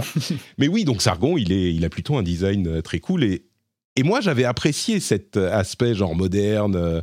avec la musique qui tape, etc. Toi, ça t'avait pas convaincu au début, mais oui, ça m'avait un peu, voilà, ça m'avait un peu refroidi et j'y allais avec une certaine curiosité. Et j'avoue, je m'attendais pas à accrocher autant. Euh, je trouve que le travail sur la maniabilité, sur euh, tous les éléments de, gameplay qu'ils peuvent mettre en termes de, de, combat, de, de, plateforme, j'ai été bluffé vraiment par le game feel, c'est-à-dire manette en main, la réactivité du héros, euh, la rapidité avec laquelle tu le prends en main et tu apprends au fur et à mesure comment le manier. Euh, on débloque, bah voilà, il y a le côté Metroidvania comme je disais, donc on débloque plein de pouvoirs différents. On va pas forcément en parler parce que ça fait partie aussi de la surprise. Euh, et ces pouvoirs-là, ils vont t'aider pour la plateforme, mais ils vont également avoir un rôle dans le, système de combat, c'est-à-dire qu'ils vont te permettre d'enrichir tes combos. Et j'ai trouvé ça vraiment très impressionnant de voir à quel point le, jeu arrivait à, rajouter comme ça ces briques et toutes ces briques s'enrichissaient les unes les autres euh, pour créer vraiment un truc. Moi, j'avais vraiment du mal à lâcher la manette. Hein. Je l'ai fait hyper vite. Mmh. Je l'ai fini là avant-hier, je crois, et je l'ai fait vraiment en, l'espace de 3-4 jours. J'étais, je l'ai fini en un peu moins de, un peu, plus de 17 heures, je crois. pas à 100%. Hein. il reste plein de trucs à développer, évidemment. J'ai vu qu'Antistar l'avait, l'avait, l'avait, l'avait platiné hier, je crois. bravo à lui, parce que franchement, c'est costaud. Mais et j'ai vraiment très très impressionné par, par, le travail qui a été fait, que c'est vraiment très très complexe euh, euh, de, de, réussir euh, à combiner tous ces gameplays ensemble et faire en sorte que, que ça marche. À la fois il y a du challenge et à la fois il y a un truc vraiment une sorte d'évidence quand tu commences à prendre en main qu'il y a la mémoire musculaire. Et plus ça va, plus tu te déplaces de manière fluide à l'intérieur de tous ces niveaux et tout. J'ai trouvé ça vraiment super réussi il y a des vidéos sur Twitter euh, qui montrent des, euh, des, des, personnes qui maîtrisent vraiment le gameplay, qui font des combats euh, incroyables où tu as, j'imagine qu'il y a un mode entraînement et que c'est ça qu'on voit, où tu as donc un ennemi en face qui ne meurt jamais et la manière dont tu peux enchaîner les capacités, les combos, tous les trucs pour l'ennemi ne retombe jamais, ne retouche, ne retouche jamais le sol, et puis tu fais des coups, des attaques, des super, des trucs qui te font t'envoler, tu envoies le bouclier, t'envoies des, tu tires avec des flèches, enfin c'est, ça va beaucoup plus loin que ce que j'imaginais, ça va très très très loin, et pourtant euh, le, jeu, en tout cas au début, est, est, très naturel et très accessible, comme tu le disais. Il y a une vraie, ce que je veux dire, c'est que c'est pas juste, bon, on va faire un Prince of Persia et on va faire un Metroidvania, ok, voilà, ça y est, il y a plusieurs zones et des pouvoirs j'ai l'impression qu'il y a un savoir-faire, une maîtrise du gameplay qu'on n'attendait pas. Euh, qui est vraiment, euh, vraiment mémorable et qui fait que le jeu sort du lot. Et il y a beaucoup de gens qui parlent déjà d'un des candidats au GOTY au bout d'une semaine de, de, de, de, deux semaines euh, après le début de l'année. c'est ça, c'est cette excellence qui n'était pas obligatoire dans un jeu comme ça et qui pourtant, que pourtant on constate. C'est clairement le. Je pense que c'est l'un des meilleurs, si ce n'est le meilleur système de combat que j'ai vu dans un jeu de ce genre, euh, parce qu'en fait, euh, le feeling, et je crois que c'était Moguri, Kevin, euh, qui, en parlait dans, dans l'origami, il a tout à fait raison, le feeling fait, fait très penser à du Devil May Cry, en fait, en termes de, de mm. ressenti, c'est-à-dire les combos, le fait que tu peux très facilement tirer des flèches avec un seul bouton, toujours avoir les ennemis en l'air, et, et, en fait, quand tu maîtrises bien le, le, système de combat, c'est vrai que tu, tu, tu, fais des trucs assez fous. Effectivement, tu as une sorte de maître qui, à un moment donné, qui, te, qui va te proposer de, de t'entraîner. Et en fait, ce truc-là, en général, dans, le, dans, les jeux comme ça, moi, je le fais pas parce que c'est pas, c'est pas hyper intéressant ce que tu apprends aussi naturellement en jouant. Là, en fait, non, tu te rends compte qu'il y a des combos qui sont presque dignes d'un jeu de combat, en fait, qui sont assez, assez fous. Et, euh, et ce, que, ce que je voulais ajouter aussi, c'est que euh, c'est à la fois un, un, un, jeu qui fait preuve d'une très grande maîtrise euh, dans, dans le genre qui va complètement satisfaire les, ceux, ceux, qui aiment beaucoup le genre, donc euh, qu'on fait tous les jeux qu'a cité, euh, qu cité Thomas, parce qu'en plus, euh, tu peux avoir du challenge si tu en veux, mais c'est aussi une excellente porte d'entrée pour le, pour le Metroidvania, euh, puisqu'il y a des idées, euh, on va dire, en termes d'interface, de, de, progression, d'accessibilité, que je n'ai jamais vu dans un jeu de ce genre, et qui ah oui sont absolument géniales. Oh, c'est remarquable. Ah ouais, il y a, y, a, y a une feature notamment que, qui est vraiment une des meilleures features que j'ai vues dans un, dans un truc de genre, parce que Souvent, souvent, ce qu'on reproche à ce genre de jeu, moi, notamment Hollow Knight, moi j'ai des amis qui n'ont pas accroché Hollow Knight parce qu'ils me disent, mais je suis complètement perdu, j'ai arrêté de jouer pendant 4 jours, je ne savais pas où aller, enfin, c'était un enfer, et je comprends là. tout à fait.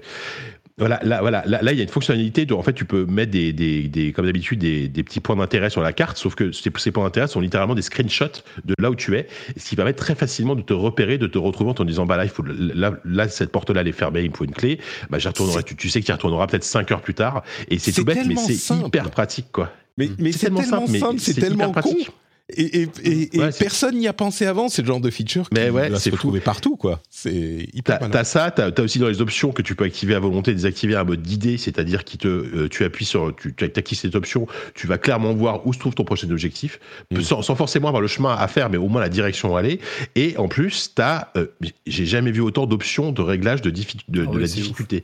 Mm. Tu peux euh, choisir, par exemple, de, que, que tes ennemis, que les ennemis se fassent moins de dégâts. Tu peux choisir de moins prendre de dégâts euh, quand, quand tu tombes sur des pics, mais tu peux régler en fait sur cinq niveaux différents et tu peux vraiment customiser ton aventure absolument à volonté. Et je trouve ça formidable parce que euh, c'est un jeu qui peut être super dur, super hardcore si tu as envie que ce soit hardcore et en même temps super accessible et super agréable à jouer si, si t'as pas envie de, de, passer trois heures à, essayer de tuer un boss. Et, et enfin, je trouve ça formidable pour le coup euh, qu'ils qu qu aient fait ça parce qu'il y a vraiment Enfin, ils arrivent à toucher un, un, panel de joueurs et de joueuses qui, à mon avis, est très large grâce à, grâce à toutes ces options. Quoi. Donc c'est pas forcément parce qu'on voit effectivement dans les tests, dans les reviews, dans les vidéos, euh, des passages où vraiment c'est hyper dur. Quoi. Tu évoquais Céleste oui. euh, tout à l'heure, euh, Thomas.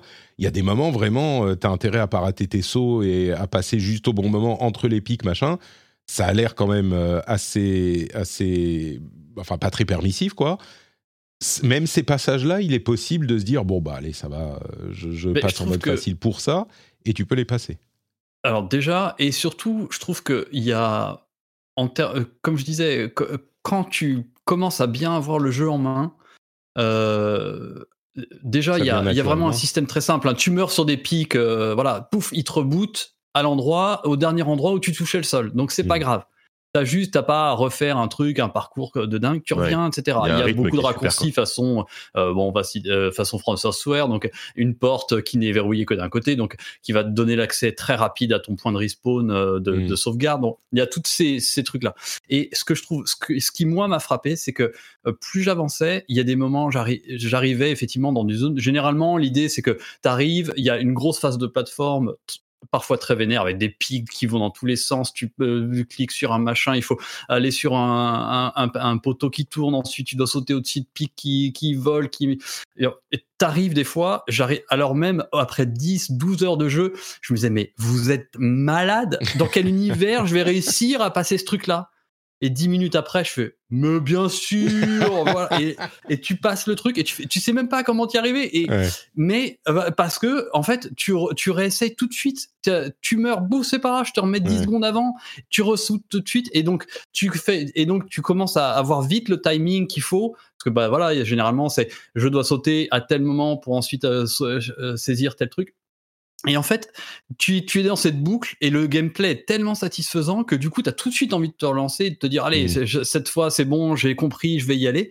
Et je trouve que c'est vraiment, euh, voilà, il y a, y a ce truc. Et ça, c'est très, très dur à, à avoir. C'est pas tant de, euh, c'est pas tout de savoir régler euh, la longueur d'un saut. Le là, de se dire, de, de réussir à donner envie, même malgré la difficulté. C'est pour ça que, ouais, j'aimais je, je, bien invoquer Céleste sur ce point de vue-là parce que j'ai un peu ressenti ce truc-là de se dire, ouais, t'as envie de te dire je vais y arriver et, et en même temps le jeu est capable de dire de te remettre encore des surcouches de trucs euh, qui, où tu te mets à paniquer alors que t'es voilà t'as t'as t'as, mmh. 10 15 heures de jeu dans les pattes et tu es encore à, être intimidé parce que le jeu te, propose et pourtant tu le passes ça et tu dis waouh génial je suis trop fort. Et puis une fois que tu l'as passé là tu as un petit raccourci tu le casses hop ça te donne l'accès direct à ton petit point de sauvegarde.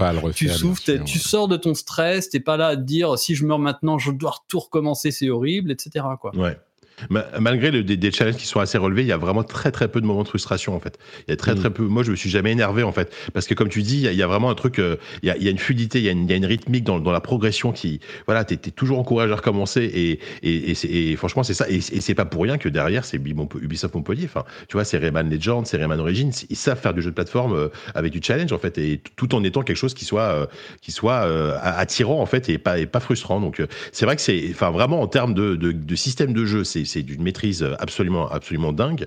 Euh, la carte, elle est, elle est, elle est incroyable. Enfin, je, je, je spoil rien, mais à un moment donné, tu arrives dans le jeu où euh, tu as trois points qui apparaissent sur la carte en te disant faut que tu ailles là, là, là pour continuer à progresser. Et là, tu te rends compte que les points, mais ils sont loin, à, des, à, des, à, des, à, un endroit de la carte. Tu te dis, mais attends, en fait, la carte, elle va jusque là. Mais tu te dis, c'est pas possible. Et enfin, voilà, c'est assez fou. Et euh, voilà. Après.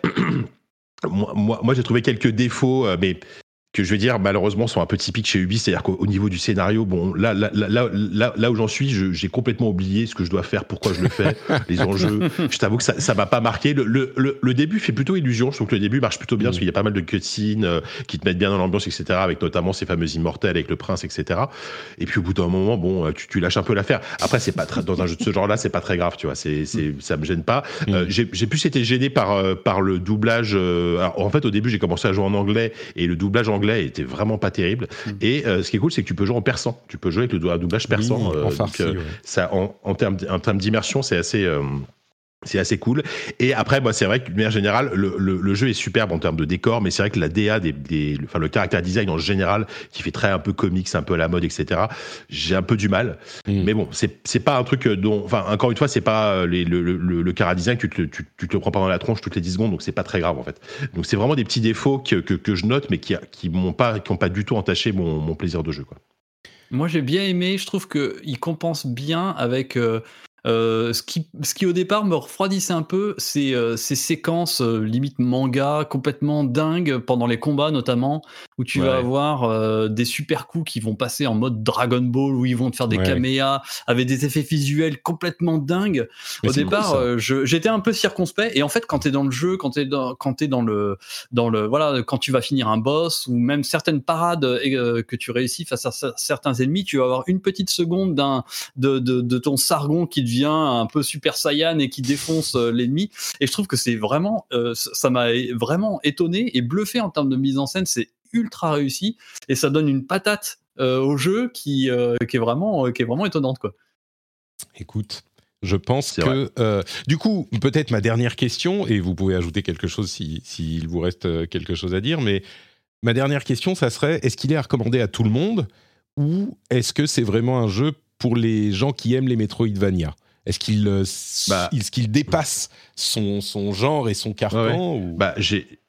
J'ai un peu répondu tout à l'heure. Euh, je pense qu'il est vraiment pour tout le monde parce que c'est vraiment mm. une super porte d'entrée. Enfin, je pense, hein, euh, parce qu'autant tu vois, tu, tu, tu, mets un, un néophyte total devant un devant un Blasphemous, devant un Hollow Knight, il va se dire ouais compliqué quoi. Ori à la limite Ori est, un peu plus abordable, mais je trouve que celui-là vraiment en fait en fait et c'est à la fois des fois à la fois une qualité, c'est-à-dire que peut-être qu'il manque un peu d'identité, peut-être qu'il manque un peu de folie parce qu'en fait il, se contente, je mets des gros guillemets, de bien reprendre tout ce qu'a fait euh, toutes les bonnes idées de tous les de tous les trucs de qui sont sortis, et il le fait super bien, voilà. Après, du coup, derrière, tu as peut-être un manque de personnalité, un manque de folie qu'on aurait il n'y a pas dans un Hollow Knight, il n'y a pas dans un Blasphemous en termes de DA, etc. Mais c'est pas grave.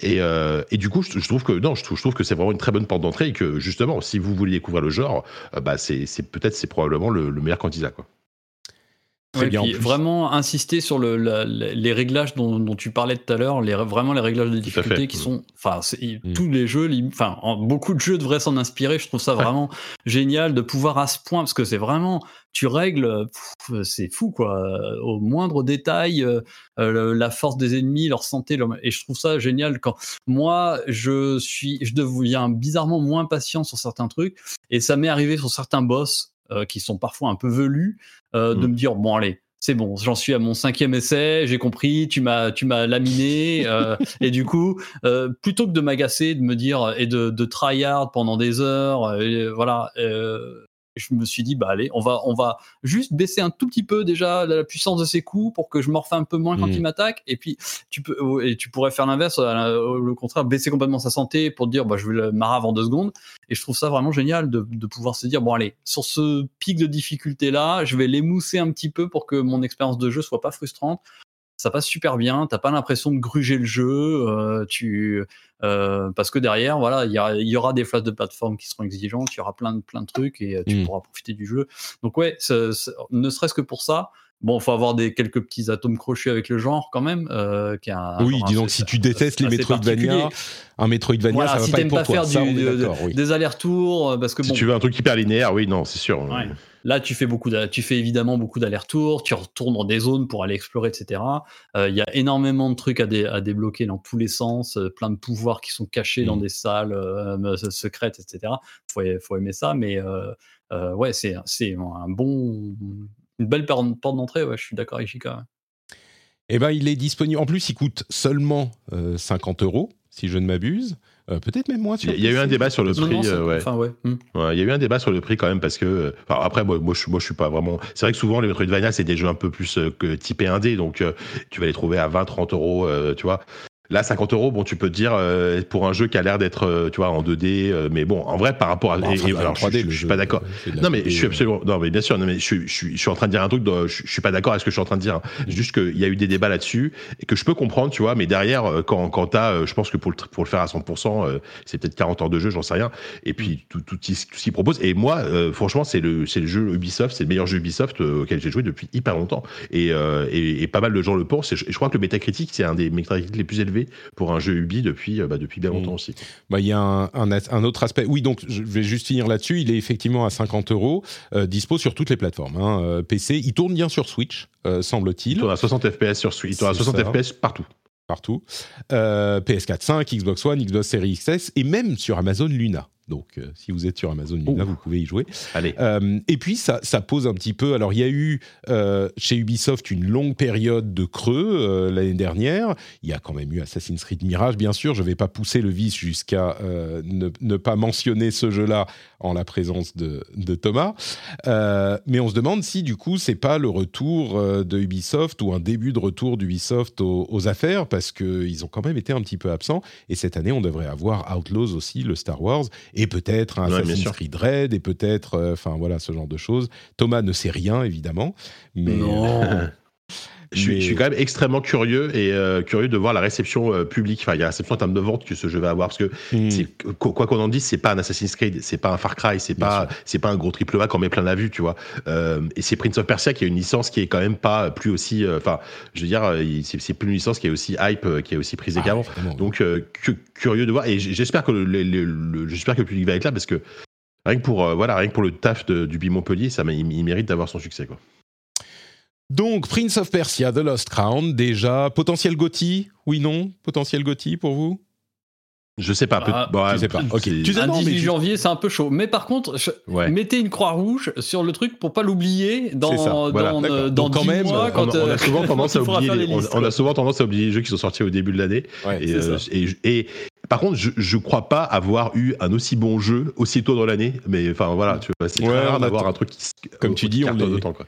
Bon, donc, euh, pas complètement à oublier pour, le, pour le- la liste. Hein. Je dis pas que ça sera un Gotti, mais il sera peut-être dans la liste des, des top il 5. sera dans le top 5 ou dans le top 10 ouais, il y a, il y a Ouais. de grandes chances ouais.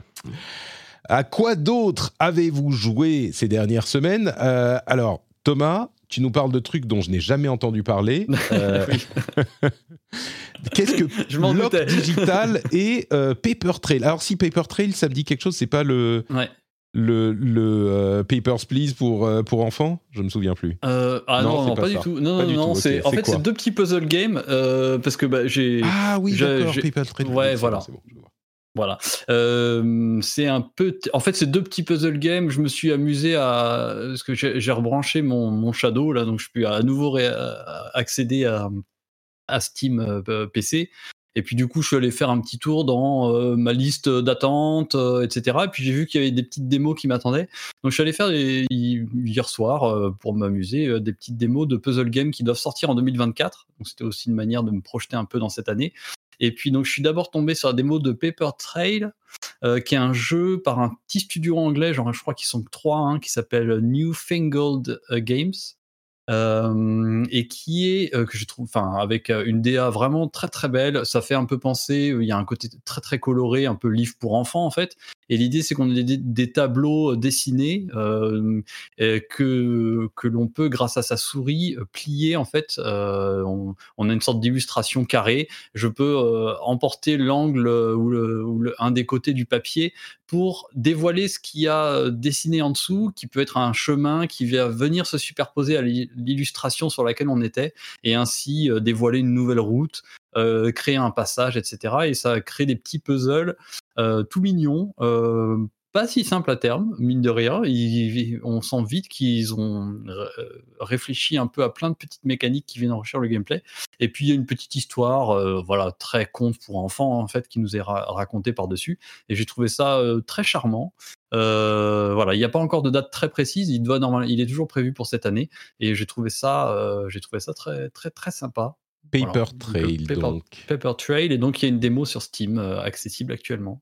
Également, euh, il devrait sortir sur Switch au minimum, mais peut-être d'autres plateformes. Euh, oui, il, est, on... il, est, prévu surtout euh, console, ouais. euh, Xbox, PlayStation. je crois même sur mobile à terme et tout. Donc, ouais. sur mobile, ça on... parfait. Je pense avec le tactile et tout ça, ça marchera super bien, je pense. On, on, nous rappelle dans la chatroom Hi-Fi Rush l'année dernière, euh, JK. On avait oublié les. les ouais, bah, moi, j'ai pas accroché plus que ça Hi-Fi Rush, mais c'était un, c'était un. Ouais. Si, il y, avait, il y avait eu Dead Space, mais ça. Il y avait le remake de Dead Space, ouais. Qui, était, qui était génial, que j'ai adoré, moi. Ouais. Euh, et d'ailleurs, bah, c'est ce soir, on aura la conférence de Microsoft avec peut-être un autre Shadow Drop. Ils vont en faire une traduction et, et tout le monde les attendra. 2, ouais. Mais bon, peut-être pas non plus. L'autre jeu auquel tu as joué, Thomas, c'est Lock Digital. Ouais, pareil, alors je, pareil. De, de donc pareil, hein, vraiment un tout petit jeu, puzzle game tout bête. Euh, alors là, c'est un petit peu plus compliqué à décrire. euh, on est sur vraiment puzzle game vraiment très très basique entre guillemets. On a des on a des tableaux qui sont en fait des sortes de petits damiers euh, que l'on doit euh, entièrement repeindre en noir. Donc ils sont blancs avec des lettres dessus. Et l'idée c'est de euh, recomposer des mots qui sont des mots inventés d'une langue imaginaire euh, qui fait partie du lore de ce jeu. Euh, donc on commence, il faut euh, aligner euh, des, créer le mot lock, L-O-K, mmh. sur des grilles. Et donc il y a plein de L, plein de O, plein de K. Il faut les mettre dans le bon ordre. Quand on, en, on fait crée un premier mot, ça nous débloque une case noire qui permet de colorer, du coup, enfin bon bref, de créer tout un enchevêtrement. Et donc il faut trouver dans quel ordre, etc. Je trouve ça hyper bien fichu, c'est tout mignon, c'est tout simple. C'est un petit studio, je crois, slovène qui fait ça. Pareil, c'est prévu pour 2024. Il y a également, donc c'était sur une démo Steam, donc euh, allez jeter un coup d'œil. J'ai trouvé ça hyper euh, réussi, tout simple, hein, vraiment, mais c'est le genre, le genre de petit jeu, tu vois, tu, l'ouvres, tu fais trois quatre tableaux, euh, tu te grattes un peu les méninges, et c'est pareil, ça devient vite un peu compliqué parce que tu as d'abord ce mot lock qui te débloque une case noire qui permet de colorer ton damier. Ensuite, il y a le mot tlac donc du coup qui s'enchevêtrent parce qu'il y a le L et le K qui sont en commun avec le lock. Donc euh, lesquelles lettres je dois choisir? Le tlac lui il met il colore deux cases adjacentes il y a le mot ta donc euh, qui du coup peut permettre de faire du tlac mais qui qui lui va colorer toutes les lettres de la même couleur. C'est un vrai bordel. C'est impossible à décrire. Euh, je, je, préférerais avoir à décrire euh, Cocoon. Ce serait beaucoup plus simple. Wow, okay, mais voilà. Enfin j'ai trouvé ça hyper malin. C'est tout mignon. Et en plus j'aime bien les j'aime bien ce côté moi les DA, on est vraiment sur du truc noir et blanc, tout simple, avec des petits euh, personnages colorés. Euh, J'aime bien ce genre de DA, vraiment simpliste. Euh, il y a la, musique est hyper cool, très ambiante, avec des nappes de synthé. T'es es vraiment en, en, détente et juste à te creuser la tête. J'ai trouvé ça assez cool. Voilà. Lock Digital, L-O-K. Il s'est remis à neiger. J'y crois pas. Mais c'est pas possible. À un moment, il va falloir s'arrêter là. Euh, il y avait déjà, j'ai eu du mal à sortir de la maison. Euh, J'espère que je vais pouvoir aller chercher les enfants tout à l'heure. Et on a, ah, on a bon, bref. La Finlande. Lock Digital. Merci Thomas. Euh, JK, en plus de Prince of Persia, j'ai ouï dire oui. que tu as succombé aux sirènes de Mark Zuckerberg qui est venu chanter sous ta fenêtre. Euh, ouais, et qui a chanté. Me, euh, dé... Ouais. MetaQuest 3 Et toi, tu as, tu as craqué. Ouais, ouais, ouais. Je, je me, franchement, je me dégoûte des fois. Enfin, c'est triste, je te jure, c'est pas possible. Euh, non, mais je plaisante. Alors, en fait, ouais, alors c'est rapide. hein, je voulais vous faire un petit retour d'expérience. Je, je sais pas si on le voit le casque là. Est-ce que.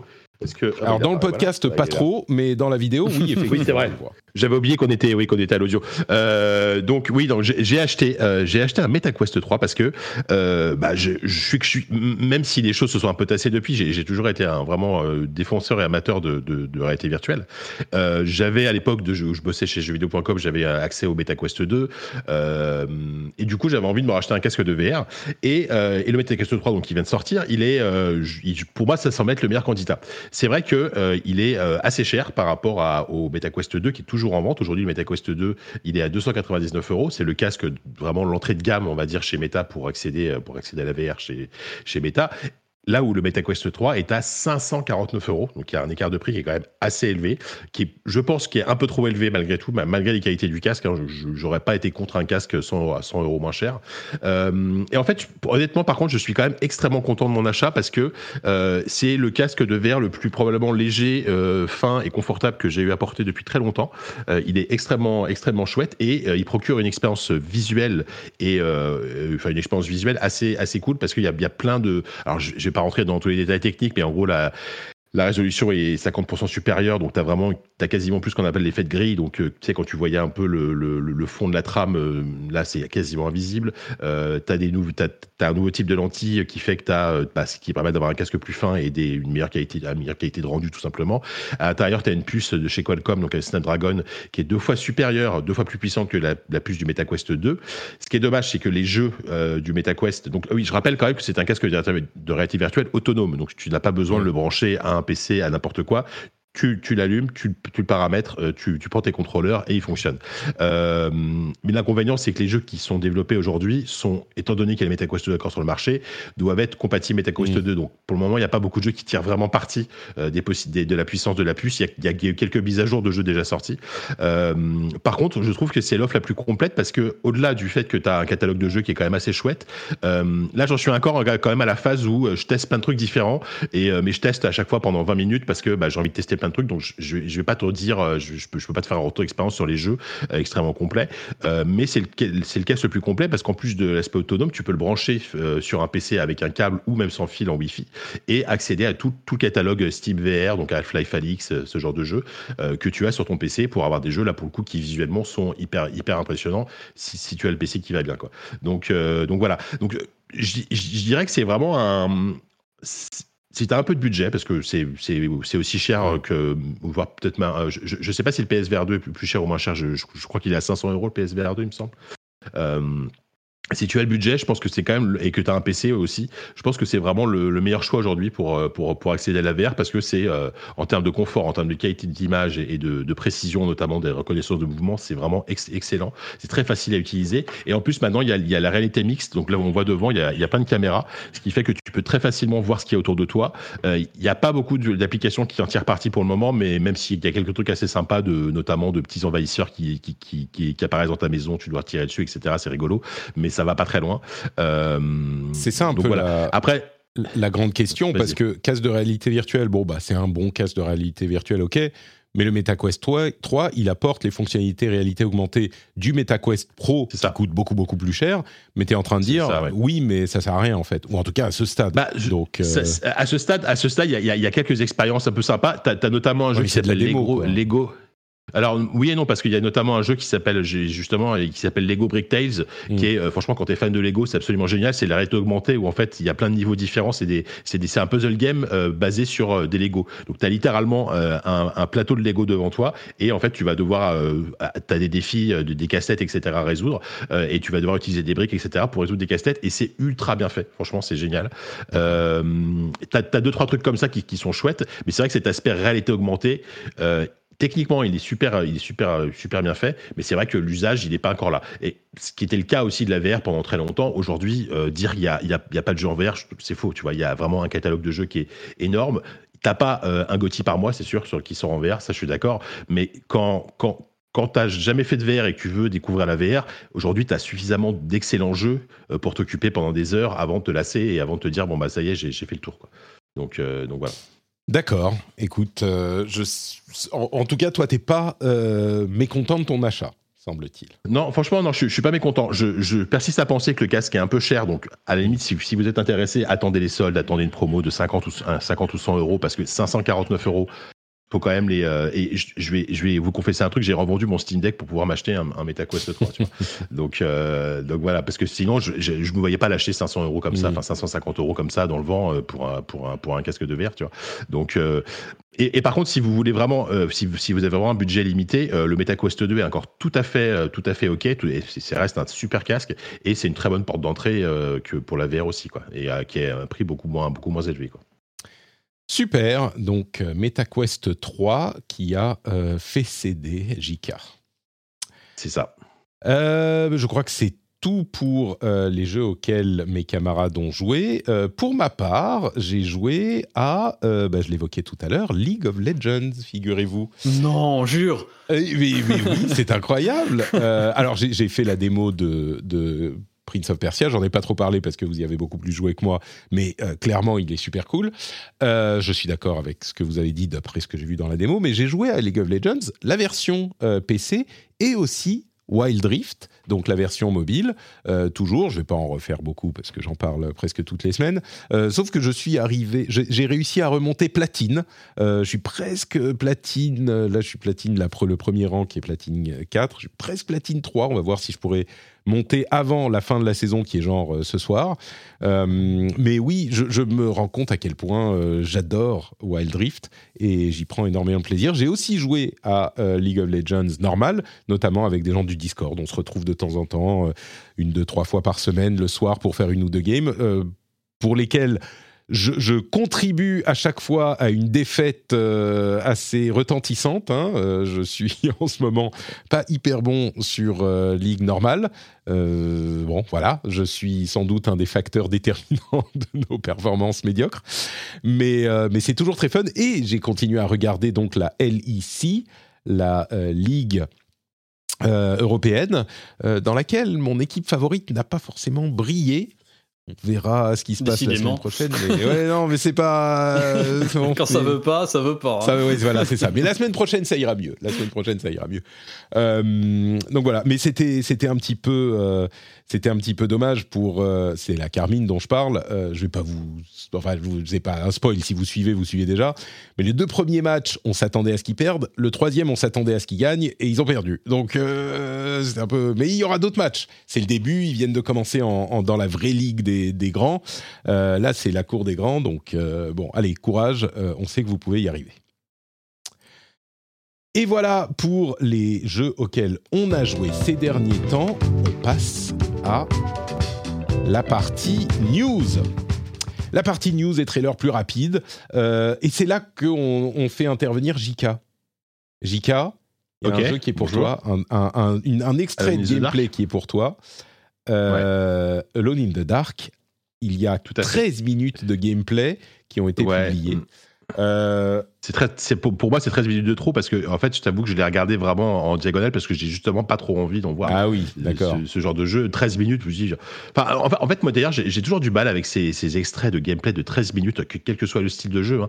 Euh, j'ai, enfin, quand c'est un jeu que j'attends, tu vois, j'ai pas envie, euh, j'ai Ouais. pas envie forcément de me. me Bon, bah, je vais pas te-. Je vais pas te forcer Non, à en parler, c'est juste que c'est ton justement. Non, mais alors, attends, tellement. non, Moi, j'ai l'impression de voir souci, un, Resident Evil euh, des années 2000, tu vois. Ouais. Donc, Ouais. si- Alors, Moi, moi, je sais pas. je- J'ai quand même regardé quelques phases et je te dis encore une fois, j'ai regardé, en- un peu en accéléré, mais euh, là où je suis assez rassuré, c'est sur l'ambiance, sur Mm. le, le- voilà, le- la direction artistique. Il a l'air vraiment d'avoir un truc et c'est là que j'attends le jeu beaucoup.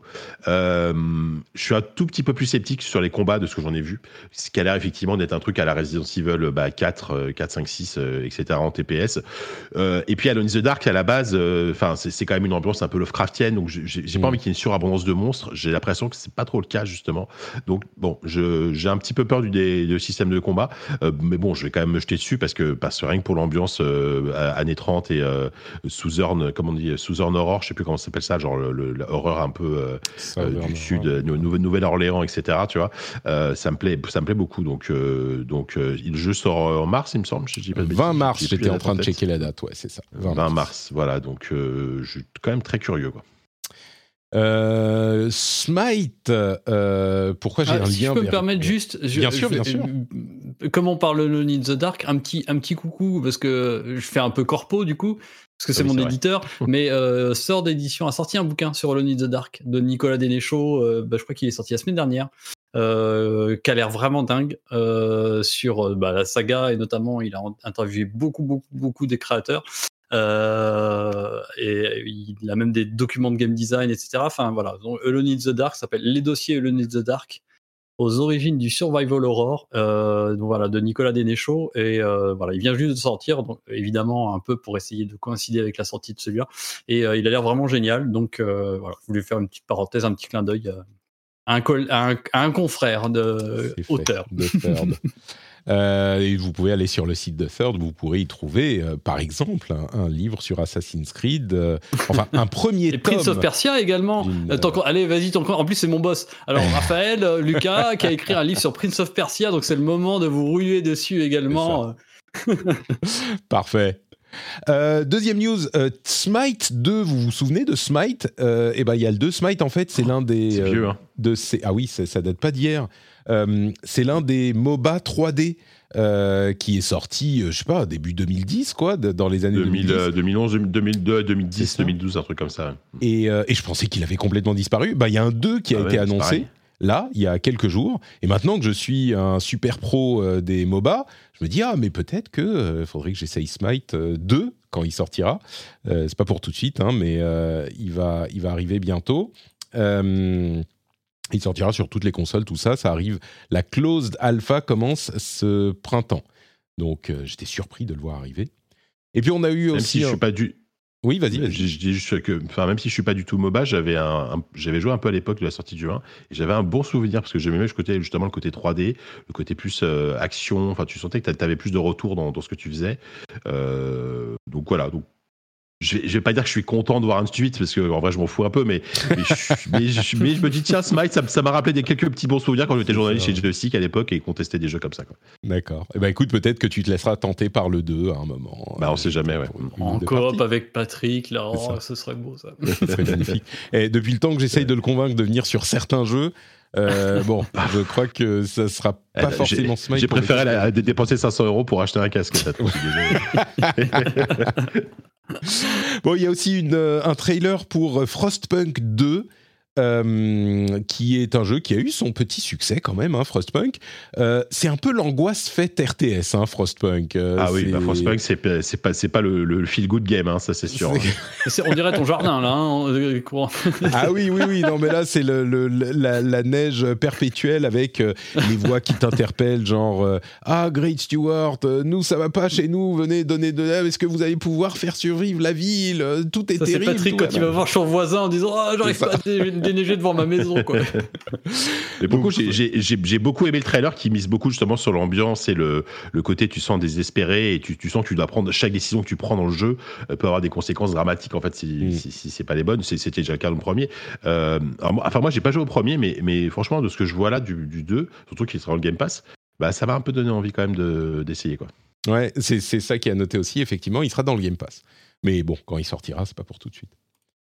Euh, en- encore une petite couche sur Tekken 8, euh, c'est comme Assassin's Creed pour Thomas, moi faut que j'en parle là en ce moment à chaque euh, épisode. Il sort, on en parlera j'espère la semaine prochaine, il sort vendredi prochain. Donc on y arrive là, Tekken 8, euh, il faut que j'achète Prince of Persia tout de suite parce que j'ai Tekken 8 qui arrive pour pouvoir y jouer un tout petit peu.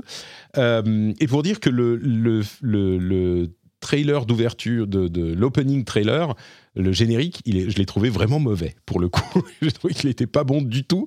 C'était assez terrible, j'ai trouvé Ah. très très moyen. Je pense Ah, que je c'est des je extraits du, du, de- du jeu en solo, euh, simplement. Et c'est complètement ridicule, je trouve. Enfin, Je suis un peu rassuré Patrick parce que moi du coup je l'ai regardé en, en- Mhm. dans le conducteur Et je me suis dit, oh là là, mais c'est pas terrible. Je- Qu'est-ce qu'il va dire, Patrick? Il va dire que c'est génial, que c'est incroyable. non, ça me rassure que tu trouves ça pas terrible. Ok. Eh, comme quoi, tu vois, je suis d'une honnêteté sans faille et d'un d'une objectivité Oui, bah oui. infaillible. euh, même dans les trucs que j'aime, quand c'est pas bien, je le dis. hein. Donc euh, là, le trailer, il est vraiment très très mauvais. Mais ça n'empêche pas que, bon, on en reparlera euh, la semaine prochaine. Euh, c'est pas un trailer, c'est l'opening. qui d'habitude, en plus, c'est hyper excitant les openings de, trailer, de, de Tekken. Bref, ça n'empêche pas que le jeu fait beaucoup beaucoup mieux euh, que je ne pensais. Et on pourra en reparler, j'imagine, la semaine prochaine et pendant de nombreuses semaines à venir. Euh, une nouvelle qui a euh, rempli de joie de nombreux, de nombreux joueurs, c'est le retour de Golden Sun avec une des versions euh, mises à jour des deux jeux Golden Sun. Comment il s'appelle le deuxième? C'est Golden Sun et Golden Sun euh, The Lost Ark sur Switch. Et c'est sur Switch, mais c'est pour le Nintendo Switch Online plus Expansion Pack. Golden Sun, c'est des RPG qui datent d'il y a très très longtemps, hein, dont les fans réclamaient le retour euh, depuis des années. Sauf que là, bah, il faut avoir le Nintendo Switch Online plus Expansion Pack pour l'avoir. Donc, euh, Un Bon, abonnement de plus. Allez. un abonnement de plus, exactement. Après, c'est pas le plus cher. hein. Je crois que c'est genre 20 c'est 25 euros par an. Alors, Ça 25 reste, euros, c'est le normal.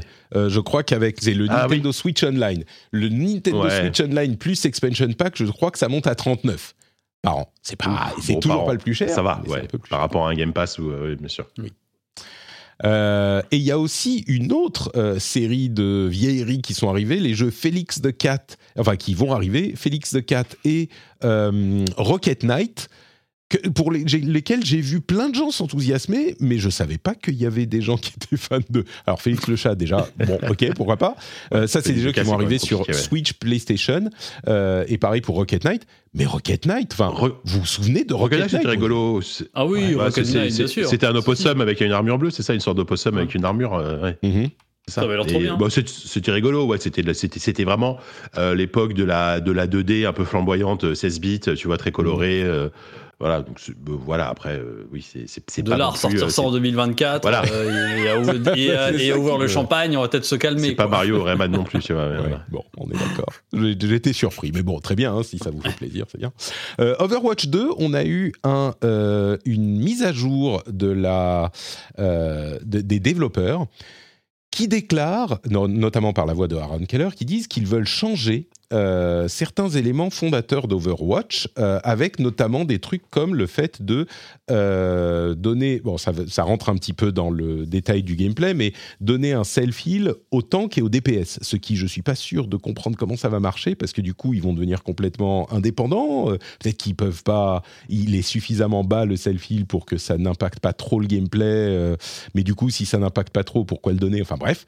Mais ils ont l'intention de changer pas mal euh, Overwatch 2 dans les mois et euh, les quelques années à venir, et la saison 9 qui arrive en février devrait être le début de ces changements. Il y a d'autres choses comme par exemple le fait d'avoir des party frames, c'est-à-dire qu'on va voir sur le côté de l'écran euh, les points de vie et, le statut de euh, nos coéquipiers, comme c'est le cas dans le PVE. Euh, donc ils veulent rendre le jeu plus accessible, plus facile, etc. Donc euh, je suis curieux de voir ce que ça va donner. J'ai toujours beaucoup d'amour pour Overwatch, j'y joue régulièrement. C'est toujours sympa de faire quelques parties euh, quand on a 10-20 minutes et qu'on n'a pas le temps de se lancer dans une partie de LoL pour laquelle il faut une heure. Donc, donc voilà, je voulais mentionner des choses qui bougent un petit peu du côté d'Overwatch. Du côté de l'industrie, il y a Discord qui licencie 17% de ses employés. On se dit que bah, ça continue, hein, comme euh, l'année dernière. Euh, avec un bémol quand même, toujours dans cet esprit de, euh, de, contexte. Discord, ils ont quand même eu une croissance énorme depuis 2020. Ils ont multiplié le nombre d'employés par 5 depuis 2020. Et donc là, ils en licencient 17%. Donc euh, bon, c'est un ajustement qui est évidemment malheureux pour les personnes licenciées, mais euh, c'est une, discussion qui est, compliquée parce qu'on me reproche de... Enfin, il y a des gens, notamment qui, a donné lieu à l'édito, mais qui me disent oh, enfin c'est, scandaleux de donner ce genre euh, d'orientation à la discussion machin.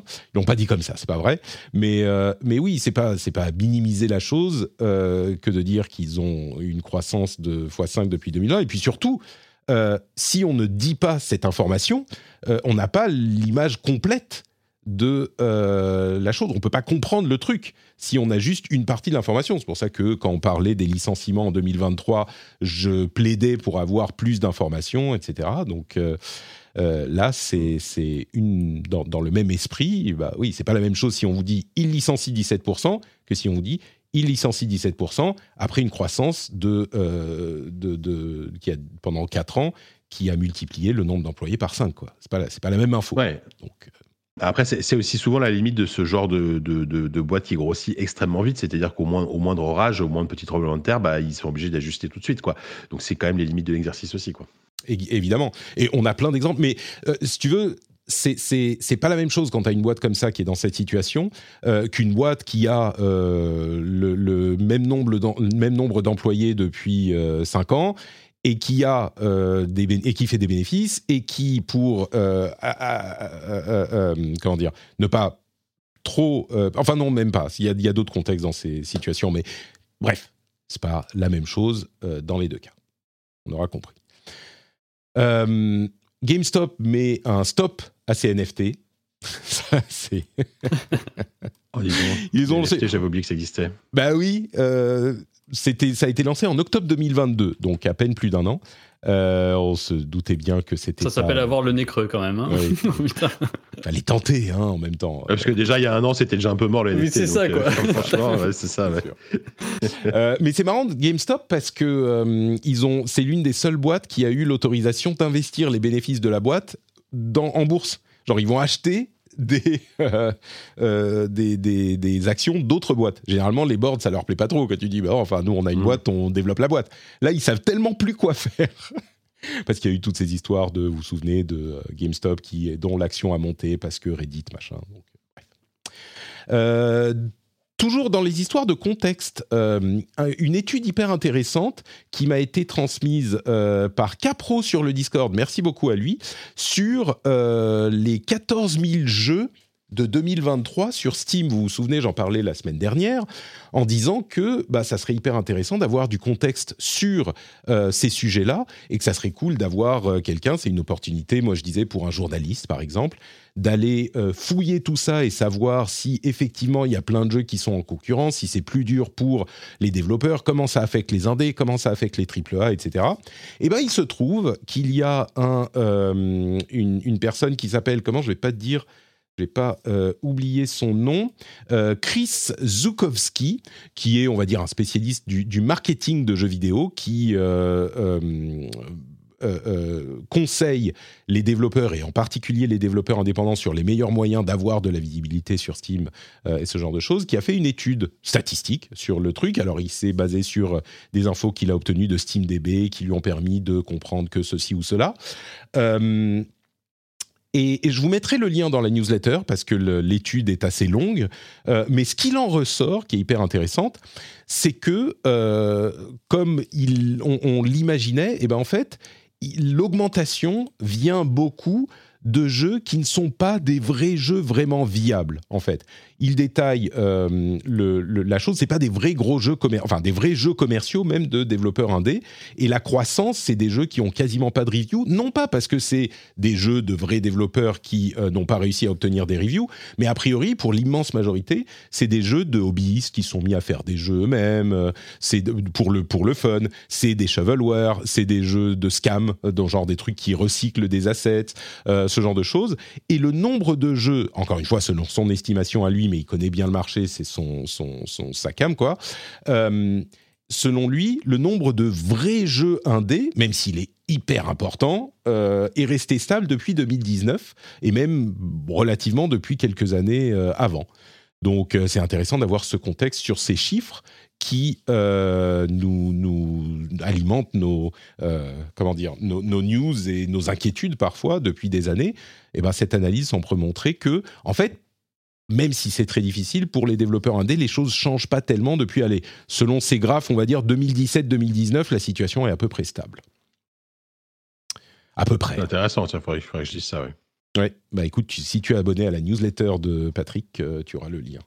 Euh, je, vais mettre, je vais te l'envoyer aussi ici, je vais le mettre dans la chatroom. Euh, mais le moyen le plus simple, c'est la newsletter, évidemment. Évidemment, abonnez-vous à la newsletter, elle est cool. Euh, une bêta ouverte qui arrive pour Discord en pour euh, Stormgate en février. Euh, Il y a le nouveau patch de World of Warcraft qui est. On peut faire du dragon riding partout. Il y a un nouveau patch pour Diablo 4. Euh, Il y a un, un projet qui est marrant. Il y a des gens qui ont recréé Heroes of the Storm dans StarCraft 2 en tant que, que mode. Ça s'appelle Resurgence of the Storm. Euh, pendant que Heroes of the Storm existe toujours, euh, bah, c'est un peu bizarre. Mais là, ils l'ont recréé, ils veulent continuer le développement, ils ont besoin de financement.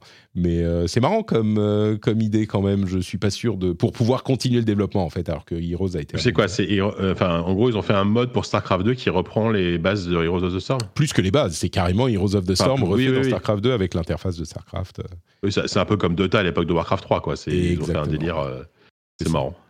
C'est rigolo. Euh, Stalker 2 a été décalé à septembre. Encore une fois, alors on sait que Stalker est développé par des développeurs ukrainiens, donc forcément c'est pas facile. Ouais. Euh, mais Tant mieux, enfin, tant mieux. C'est pas tant mieux, mais oui. Enfin, Bah. on, on en a déjà parlé, je crois, mais je- je- il faut vraiment qu'ils prennent leur temps et essayer de, Mm. de, de développer dans les, dans les conditions les moins pires possibles. J'allais dire les meilleures, plutôt les moins pires, parce que c'est quand même Mm. compliqué. Euh, et, puis c'est vrai que ce qu'on en avait vu euh, l'année dernière, enfin, en août à la Gamescom, c'était pas, malheureusement, c'était pas hyper encourageant. Donc, prenez votre temps, pas de souci. Euh, Foam Stars arrive le 6 février. Vous vous souvenez de ce que c'est que Foam Stars? C'est terrible. C'est le Splatoon. vraiment- euh, Ah ouais. Exactement. C'est le, rip-off euh, de Splatoon avec de la mousse, c'est ça? Exactement. Sur la mousse. Alors, il arrive le 6 février. Euh, alors, c'est pas tout à fait le rip-off de Splatoon, mais un petit peu. C'est le Splatoon de Square. euh, on se dit qu'au Japon, peut-être. Mais ce qui est marrant, c'est qu'il sera dans le PlayStation Plus. Donc, euh, vraiment, ils ont compris leur truc. Ils ont besoin. euh, Bah ouais, sinon, sinon c'est mort. Sinon c'est mort. C'est ça. Bon, bon, juste ça, j'en sais rien, je, je juge le jeu, mais bon. T'y as joué? Euh, bien sûr, oui, là, je, je suis à 50 heures de jeu. Non, mais voilà, tu vois, tu as même pas joué, ça se trouve. je l'ai platiné. Oui, non, bien sûr, bien sûr. Euh, bon, peu probable. Euh, moi, j'y ai joué, hein, je l'ai trouvé euh, bon.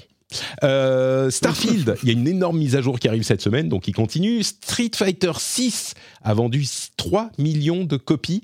Euh, c'est intéressant parce que c'est plus que le 5 et le 4 dans le temps euh, donné. Donc euh, Street Fighter 6 fonctionne pas mal.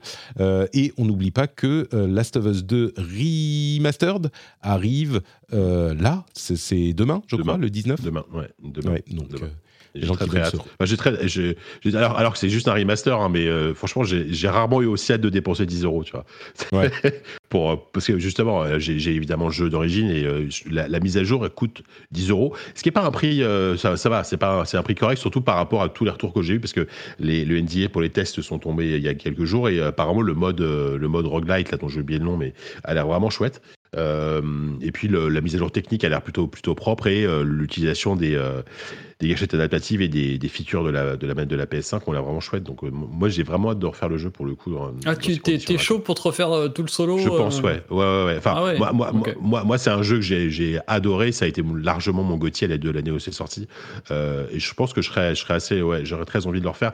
Même si j'attends, en, en vrai, j'attendrais surtout une version PC, mais j'ai l'impression qu'ils veulent pas, ils, ils sont pas, ils sont pas pressés de l'annoncer. Donc euh, voilà. quoi. Bah, ils vont attendre que tout le monde l'achète sur PlayStation 5 et puis dans quelques mois, Ouais, il ouais. sera sur PC. Ça, c'est, c'est, Ça. c'est typiquement le genre de jeu qui est fait, euh, qui existe parce qu'ils ont voulu le sortir sur PC aussi, tu vois. Enfin, celui-là, Mm. peut-être qu'ils l'auraient fait de toute façon, mais c'est complètement euh, prévu pour ça, je pense. Mm. Euh, et puis, euh, c'est le mode sans retour qu'il s'appelle, ce mode euh, roguelite. Voilà, c'est ça. Et puis je mettrai aussi dans la newsletter une- un article intéressant sur le parcours de CD Projekt pour la réhabilitation de Cyberpunk. Sarah E. Needleman a fait un article intéressant sur le Wall Street Journal sur tout ça. Donc euh, je vous le mettrai dans la newsletter. Et je crois qu'on arrive au bout de cet épisode. Quel merveilleux moment passé en votre compagnie tous les deux. Merci de m'avoir accompagné. Est-ce que vous pouvez me dire où on peut vous retrouver sur Internet? Commençons par Thomas. Euh, oui, bah sur euh, Twitter, euh, toujours Amaibi underscore, et sur Blue Sky, Amaibi, mais sans underscore. J'ai réussi à l'avoir celui-là. Et puis, bah, euh, du coup, éventuellement dans, dans les librairies également, si vous aimez un petit peu Assassin's Creed ou un, peu de curiosité avec mon livre sorti chez Third en septembre dernier. voilà. Qui s'appelle Et puis bah sinon, euh, qui s'appelle euh, euh, Les secrets d'Assassin's Creed de 2007 à 2014, l'envol. Euh, Mais que se passe-t-il après euh, 2014, Thomas? Mais eh, va savoir, Patrick, que peut-il se passer. Voilà. Et voilà, que, que, que te disent mes cernes actuellement? C'est très très mystérieux tout ça. Et puis euh, bientôt du coup, voilà justement, comme je suis soulagé de- d'un gros travail que j'ai achevé il y a quelques jours, euh, je vais reprendre aussi euh, du service parce que je me suis mis un petit peu en, en veille ces dernières semaines. Euh, je vais reprendre du service sur Jeux Vidéo Magazine euh, et puis chez Numérama également pour me remettre à piger tranquillement. euh, voilà, avec euh, cette année 2024 qui s'annonce assez assez lourde, donc euh, c'est cool, plein de belles choses. Merci Thomas. Jika, où es-tu avec ton... Tu es dans le, le, Ben oui. le métavers, on n'en parle plus assez du métavers. Ouais. hein. Euh, Bah oui, oui, j'ai arrêté le haki, le haki, le métaverse, la matrice, quoi. Le- ça y est, quoi. Euh, Non, mais je parlais de ton- des, longs- des- des longues vestes en mais non, mais non, ton, ton Ah, MetaQuest, c'est de ça que je parlais. Toi, Ah oui, t'es dans sûr. le métavers de Zuckerberg, c'est ça Effectivement, vous pouvez me retrouver sur, euh, sur je sais pas quelle appli, des réseaux Tu sociaux sais en vert même pourri euh, que personne n'utilise. non, je sais pas. Euh, non, mais à part ça, pour de vrai, bah, si vous voulez entendre un peu plus de ma voix, il y a, y a ZQSD, bien entendu, et puis bah, surtout pas, pas que ma voix, la voix de mes camarades. Euh, on n'a pas de, on a fait notre bilan toujours l'année dernière avec Silence on joue, ça j'en ai déjà parlé. Euh, on enregistre hein, le, prochain numéro normalement la semaine prochaine. Donc voilà, la rentrée de ZQSD, c'est la semaine prochaine. Et puis bah, je suis sur, aussi sur euh, Twitter. Alors Twitter, je suis plus très actif, je suis surtout sur Blue Sky si vous voulez euh, interagir avec moi. JK Loret, JK L-A-U-R-E-T. sur Blue Sky et sur zqsd.fr et le podcast ZQSD, évidemment. Et donc, les secrets d'Assassin's Creed de 2007 à 2014, l'envol de Thomas Merrer. Merci à tous les deux. Pour ma part, c'est euh, Patrick un petit peu partout. Vous avez dans les notes de l'émission les liens vers le Discord où il fait bon vivre, on se sent bien, on s'amuse bien. Vous avez également les liens vers euh, bah, le Patreon, patreon.com rdvjeux pour soutenir cette émission que j'espère vous appréciez. Et puis euh, bah, la newsletter évidemment pour avoir euh, plein de liens sur tous les jeux auxquels on a joué, dont on comme ça vous n'avez pas besoin de retenir tous les titres. Vous avez des articles cool euh, que vous pouvez lire dans votre temps libre. Vous avez des bonus comme de la crème pour les mains. Ou alors, tiens, je vais le mentionner ici, mais ne le ratez pas. Il y a un livre qui s'appelle Africa is not a country, qui est le bonus de cette semaine pour la newsletter. Bon, bah, du coup, vous l'avez déjà entendu, qui est formidable. Euh, c'est un auteur qui explique euh, un petit peu euh, bah, plein de choses sur des idées reçues sur l'Afrique, sur sa formation, sur les raisons des situations géopolitiques aujourd'hui. Je pense que j'en parlerai pendant très longtemps parce que c'est un livre excellent. Africa is not a country. Ça peut vous challenger euh, vos, vos, même si on est euh, des, comment dire, si on pense euh, savoir et connaître et comprendre et qu'on est progressiste, etc. Ça peut vous faire changer des- de, de point de vue sur certaines choses et sur les raisons qui font que l'Afrique est comme ça. Bon, bref, je vous laisse le découvrir. Africa is not a country. C'était mon, mon bonus du bonus. Je vous remercie de nous si, avoir si écoutés. je comprends bien, je m'excuse parce que ça, ça m'intéresse beaucoup. euh, Oui. Mais si je comprends bien, par contre, il est que en anglais. Euh, oui, oui. Alors, je crois qu'il est que en anglais, effectivement. Ah, bah. Malheureusement, je suis désolé, il faut, il faut euh, comprendre un petit peu l'anglais, c'est vrai. Euh, mais, mais oui, si, si, si- à vrai dire, je dirais même plus loin. Si ça vous intéresse, c'est une lecture évidemment importante. Euh, et même si ça vous intéresse pas, ça serait pas mal d'avoir la, lecture parce que euh, c'est vraiment, euh, même moi qui suis pas particulièrement, enfin je suis pas spécialiste de l'Afrique, au contraire, et c'est pour ça que je voulais lire le livre. Mais on sait que ah la colonisation ça fait ci ça oui bon mais quand même enfin là-bas ils sont tout le temps à la guerre machin. on comprend pas à quel point euh, c'est ça a eu des, des influences et, mais oui mais vraiment. Ouais. et pourtant je sais que Non, non, mais on a foutu le bordel. C'est clair. mais mais mais il y a ça et puis il y a pas que ça. Il le fait avec euh, pas mal d'humour avec enfin bref c'est un c'est un très bon livre. Euh, je crois que c'est tout. Merveilleux épisode. Merci Allez, d'avoir passé tout. du temps en notre compagnie et on se retrouve du coup dans une semaine pour un nouvel épisode et pour parler de dites-le avec moi Euh, non, Destiny, Destiny, le, le League of Legends. Oui, Destiny 2. Euh, non, Overwatch. euh, Euh, Fighter, Overwatch. Overwatch. Overwatch. Tekken 8 Tekken 8 la semaine prochaine Ah, les gars Ok. JK Ah, bah, je suis pas là. prépare, prépare tes mains Moi, je suis pas là la semaine prochaine, moi. non mais la semaine, deux en fait Ah, mais non, mais, non, mais non, mais de toute façon, le, le problème, Patrick, c'est que je sais que tu vas en parler pendant six mois à chaque C'est clair. exactement. Déjà, de base, c'est acquis. Il va nous faire un Taken Patrick pendant 6 mois. On est mort. Ah là là. Ouais, on est mort. on est mort. Et ben on se retrouve la semaine prochaine. Je- J'espère je qu'on vais aura l'occasion d'en en Jeu, parler. ça va vite, ça Oui. va être vite vu. hein. JK, le jeu sort, je crois, le jeudi ou le vendredi. J'espère qu'on aura l'occasion d'en parler la semaine prochaine. Au pire, on en parle la semaine d'après quand tu reviens. Donc tout va bien. Bah oui, c'est t'inquiète ça. pas. bah, je, me, je me réjouis d'avance, je me régale d'avance. Merci à tous. À la semaine prochaine. Ciao, ciao. À bientôt. Salut.